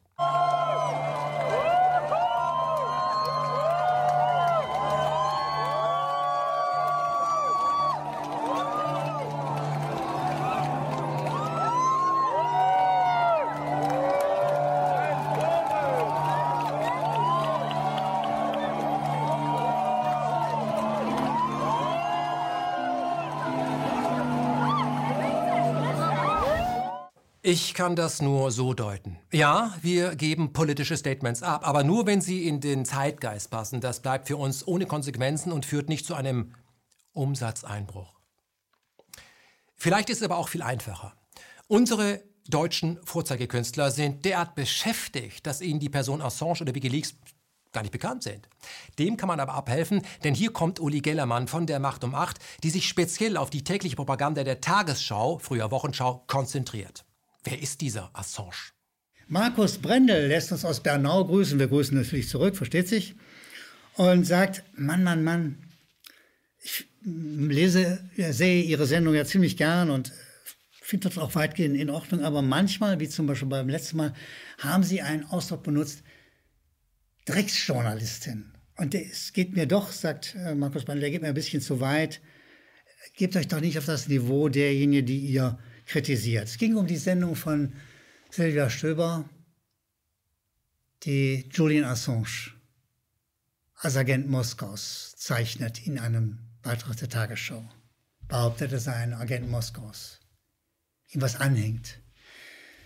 Sehen Sie, Julian Assange ist ein sehr ordentlicher Journalist. Ist ein tapferer Mann. Der hat sich riskiert. Der hat sozusagen aus dem schmutzigen Irakkrieg der USA etwas ans Tageslicht gezerrt. Ist also der genuinen Aufgabe eines Journalisten nachgekommen. Er macht das, was viele, viele Journalisten nicht machen, was, er, was sie aber tun sollten. Er hat enthüllt. Ein ordentlicher Mensch. Dafür ist er faktisch über lange Zeit in ein faktisches Gefängnis in Großbritannien gekommen, in ein Exil in einer, in einer paar Quadratmeter Botschaft und ist von dort aus in die USA wird von dort aus in die USA ausgeliefert werden. Und dort droht ihm die Todesstrafe. Sehen Sie, mit solchen Leuten ist man solidarisch. Deren Mut bewundert man. Den, den hat man vielleicht sogar auch Mitleid. So ein Funken Mitleid könnte man haben. Frau Stöber hat dieses Mitleid nicht. Frau Stöber liest Kübel von Dreck über diesen tapferen Julian Assange aus der wirklich ein Journalist ist, anders als Sie. Und dann rutscht mir schon mal was raus. Da falle ich vielleicht schon mal ein bisschen aus der Rolle des Neutralen. Ich bin da auch nicht neutral. Solche Leute wie, solche Leute wie Assange, das sind meine Kumpels. Die denunziert man nicht, diffamiert man nicht als russische Agenten, sondern ist mit ihnen solidarisch, wenn man anständig ist. Das ist Frau Stöber nicht. Deshalb ist mir dieser Ausdruck über die Lippe gerutscht. Kommen wir zum Schluss der Sendung noch auf eine wirklich gute Nachricht. Es geht um die KenFM-App. Nachdem wir wirklich sehr viel Post von euch bekommen haben, ob es nicht möglich wäre, neben der durch Werbung finanzierten und daher kostenfreien KenFM-App eine Version zu erstellen, die ohne Werbung auskommt, Werbung nervt, wissen wir, ihr wäret auch bereit, diese durch Kauf zu, äh, zu erstehen, haben wir unsere Programmierer in die Spur geschickt und jetzt ist sie da. Ab sofort gibt es neben der bisherigen KenFM-App, über die ihr alle Inhalte auf KenFM ansurfen könnt und die weiter kostenlos zur Verfügung steht, eine Abo-Version. Sie kostet 4,99 im Monat, kann aber jeden Monat gekündigt werden und ist vollkommen werbefrei. Wer sich für diese Version entscheidet, unterstützt uns zusätzlich. Am liebsten sind uns natürlich klassische Daueraufträge, denn dieses Geld landet ohne Abschlag bei uns, während der App Store bei jedem Kauf mitverdient und uns leider keine 4,99 pro App zukommen lässt. Die Entscheidung liegt also bei euch den Usern von KenFM, die uns äh, jeden Monat ihre Spende überhaupt erst möglich machen. Danke, super. Übrigens, wenn euch das Video gefällt, ihr wisst ja, Glocke, Haken, verteilen die Netzwerke, kennt ihr alles, ja? An dieser Stelle noch ein äh, Hinweis, ein Versprechen, es wird in diesem Jahr noch einige Überraschungen für euch da draußen geben. Und zum Schluss ziehen wir hier mal ein Resümee in der aktuellen Ausgabe von Me, Myself in Media, Ausgabe 52. Deutschland braucht mehr denn je eine eigenständige und von allem friedliche Außenpolitik und ist schlecht beraten, sich an einem weiteren Krieg gegen den Iran zu beteiligen, bei dem deutsche Soldaten sterben werden. Ähm, ist Ihnen das bei ARD und ZDF, in der FAZ, oder bei der Süddeutschen eigentlich egal? Denken Sie doch mal nach, auf wessen Seite Sie eigentlich stehen. Stehen Sie auf der Seite der deutschen Außenpolitik, die sich aktuell sehr bemüht, jeden Krieg gegen den Iran mit Millionen Flüchtlingen, die dann auch nach Deutschland kommen, zu verhindern? Oder stehen Sie an der Seite der Scharfmacher? Weil wenn letzteres der Fall ist, dann packen Sie das am besten ganz fett aufs Cover. Schreiben Sie Bild. Wir scheißen auf Deutschland. KenFM und seine User tun das übrigens nicht. Ja? Wir kritisieren diese Regierung rund um die Uhr, aber wir leben dennoch gerne in diesem Land. Warum? Weil wir nie und nirgends die Bevölkerung mit der Regierung verwechseln. Ja? Ich äh, möchte hier einen Freund zitieren, der gesagt hat, als er gefragt wurde in den Vereinigten Staaten, wie er denn eigentlich Deutschland findet, ähm, I love my country, but I don't like it. Dem schließe ich mich an. Wenn die Bundesrepublik Deutschland ausnahmsweise mal eine eigenständige und vor allem friedliche Außenpolitik betreibt, begrüßen wir das. Wir haben nämlich die Geschichte nicht nur auswendig gelernt, wir haben auch verinnerlicht, äh, was zu tun ist. Die Botschaft, die von diesem Portal ausgeht, heißt nie wieder Krieg. Nicht ab und zu mal ein Krieg, Frieden so oft wie möglich, sondern nie wieder Krieg. Krieg ist kein Mittel der Politik. Gewalt machen wir nicht. Das ist die Botschaft. Am Ende dieser Folge noch drei Buchtipps. Ich muss mal ganz kurz ins Archiv. Komme!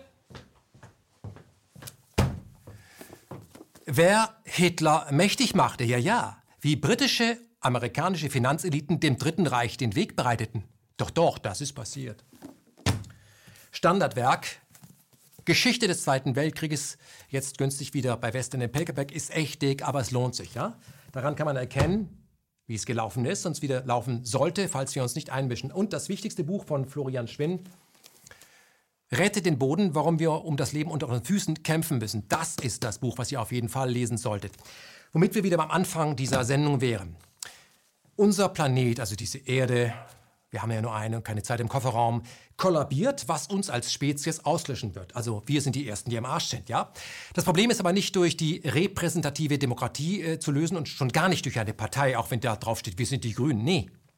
Lösen können diese Probleme nur wir, die sogenannten Nicht-Experten. Also Menschen wie du und ich und diese, die YouTuber können auch mitmachen. Ihr müsst halt aktiv werden, dann müsst ihr raus aus dem Haus. Grundvoraussetzung dafür ist aber der Frieden. Denn Wer sich nach dieser Sendung nicht der Friedensbewegung anschließt, der hat ja den Schuss nicht gehört. Deswegen nochmal, schließt euch der Friedensbewegung an. Der aber kommt dann nochmal als Dauerfeuer, also der Schuss, und zwar schon übermorgen aufs und an Kinderzimmern. Was ich immer wieder sage, ich möchte es hier wiederholen, Bildung ist der Schlüssel. Nur sind unsere Schulen in Wahrheit Orte, an denen junge Menschen, also an denen das Freidenken, denen dort systematisch, also mit Vorsatz abtrainiert wird. Sie sollen keine eigenen Gedanken entwickeln. Sie sollen lernen, wie man gehorcht. Sie sollen nachplappern, was ihnen von ganz oben aufgetragen wird, auf dass sie gute Untertanen werden, Konsumenten und jetzt wieder verstärkt Soldaten, die dann frei mit der Bahn fahren, in Uniform, ja? damit das System Herrschaft aufrechterhalten werden kann. Übrigens ein System, in dem sehr, sehr wenige, sehr reiche Menschen an der Spitze der Pyramide die überwiegende verarmte Mehrheit herumkommandiert, drangsaliert und um ein individuelles Leben in echter Freiheit betrügt. Die Re- oder auch Evolution beginnt, wenn wir morgen anfangen, die Schulen unserer Kinder wieder in die eigenen Hände zu nehmen, anstatt dem Staat ja weiter die totale Kontrolle über unsere Jüngsten zu überlassen.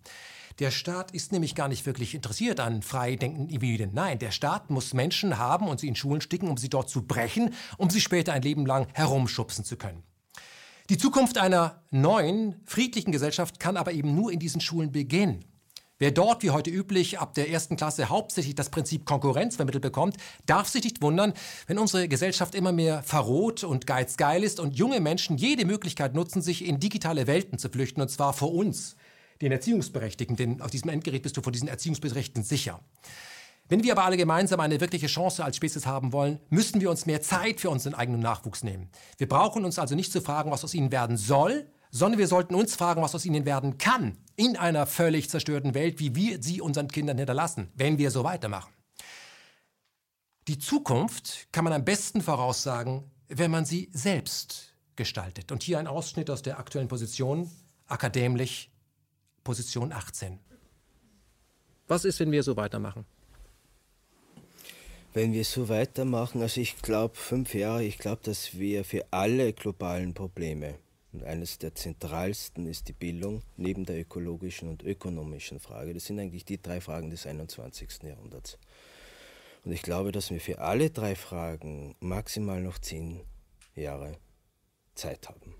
Sonst nimmt die Geschichte wieder einen äußerst ungünstigen Weg. Mhm.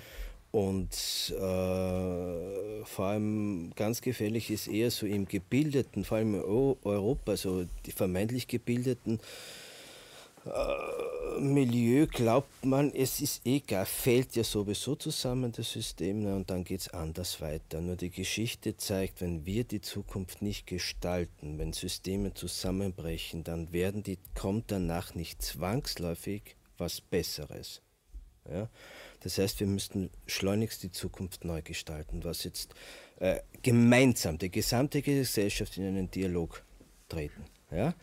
Und sagen, das wollen wir und bitte nicht darauf warten, gegenwärtig, egal in Deutschland oder irgendwo anders, dass oben da jetzt irgendwas Zukunftsweisendes kommen wird. Das ist vorbei. Ich will jetzt auch nicht ausführen, warum, aber das trifft für alle Demokratien. Das heißt, die Evolution muss von unten stattfinden. Ja. Wenn sie hier nicht stattfindet, dann ja. sind die meisten auch selber daran schuld, dass sie da ja. sind, wo sie sind. Und was Bildung betrifft, glaube ich, liegt der Schlüssel darin, ja, wir wissen es ja, es gibt die Schulen ja schon längst, wo die Kinder äh, weinen, wenn Ferien sind. Es gibt ja alles, in wenig ist nur nicht groß an die Glocke gehängt. Ja, wir brauchen und darüber und ich glaube auch nicht, dass wir jetzt so jetzt wieder, das haben wir schon in die 60er, 70er, 80er Jahre gehabt, die Lehrer und die Eltern schon wieder aufklären müssen. Ich, ich, in manchen Punkten habe ich das Gefühl, ich sitze hier ein bisschen im falschen Zeitfilm. Aber vielleicht bin ich auch, weil ich Historiker bin. Nein, wir müssen die Bildung, wir brauchen Bildungsfreiheit und das heißt, dass der Staat dass wir aufhören damit, dass wir die Bildung im Staat, in der Hand des Staates belassen. Solange das sein wird, werden wir nie diese Bildungslandschaften haben, von denen wir hier träumen, weil von diesen Bildungslandschaften wird seit 400 Jahren geträumt und wir haben sie bis heute nicht. Ja? Es hat vor dem Zweiten Weltkrieg, können sich die wenigsten vorstellen, eine riesengroße, also von 1890 bis 1920, 30 ungefähr eine, in, in, in Europa im Bürgertum eine riesengroße Reform, Schuldebatte, Bewegung ja schon einmal gegeben, dann 60er, 70er noch einmal. Maria Montessori, Ellen Key, das Jahrhundert des Kindes etc. weiß heute kein Mensch mehr. Trotzdem sind zwei totalitäre Regime gekommen. Also die, wir sitzen hier schon wieder an einem Punkt, den wir eigentlich schon einmal haben. Also Weltkriege trotz Aufklärung und Kampf ja. verhindert das nicht. Ja. Und wenn solange die Bildung der einzige Schlüssel ist, dass, dass wir da rauskommen, ist in dem, vor allem in der Bildungsfrage die Macht zurück, die Macht unter Anführungszeichen wieder zurückgegeben wird den Menschen. Oh, hallo! Äh, mein Fehler, ich habe was vergessen. Ähm, Alexi Bexi, Dagi, äh, Jodi, Kalussi, Isi, Tadel, Annie the Duck, Sturmwaffel und Rezo. Ich find's geil, wenn ihr auf dieses Video, ist ein bisschen lang, ich weiß, wenn ihr da reagieren würdet. Ähm, habt ihr das verstanden, wie ihr benutzt werdet, ja? Also super, wenn ihr da reagiert, würde uns freuen, dass wir da in Kommunikation treten. Und äh, ähm, alle anderen, die das Video gesehen haben, ihr könnt es ja bald auf deren Portalen posten, ja? Ich muss jetzt, äh, ich muss jetzt nicht ins, äh, ich muss nicht ins Net, ich, äh, ich muss zu den Kids. Ich habe ja Kids. Ciao, man sieht sich.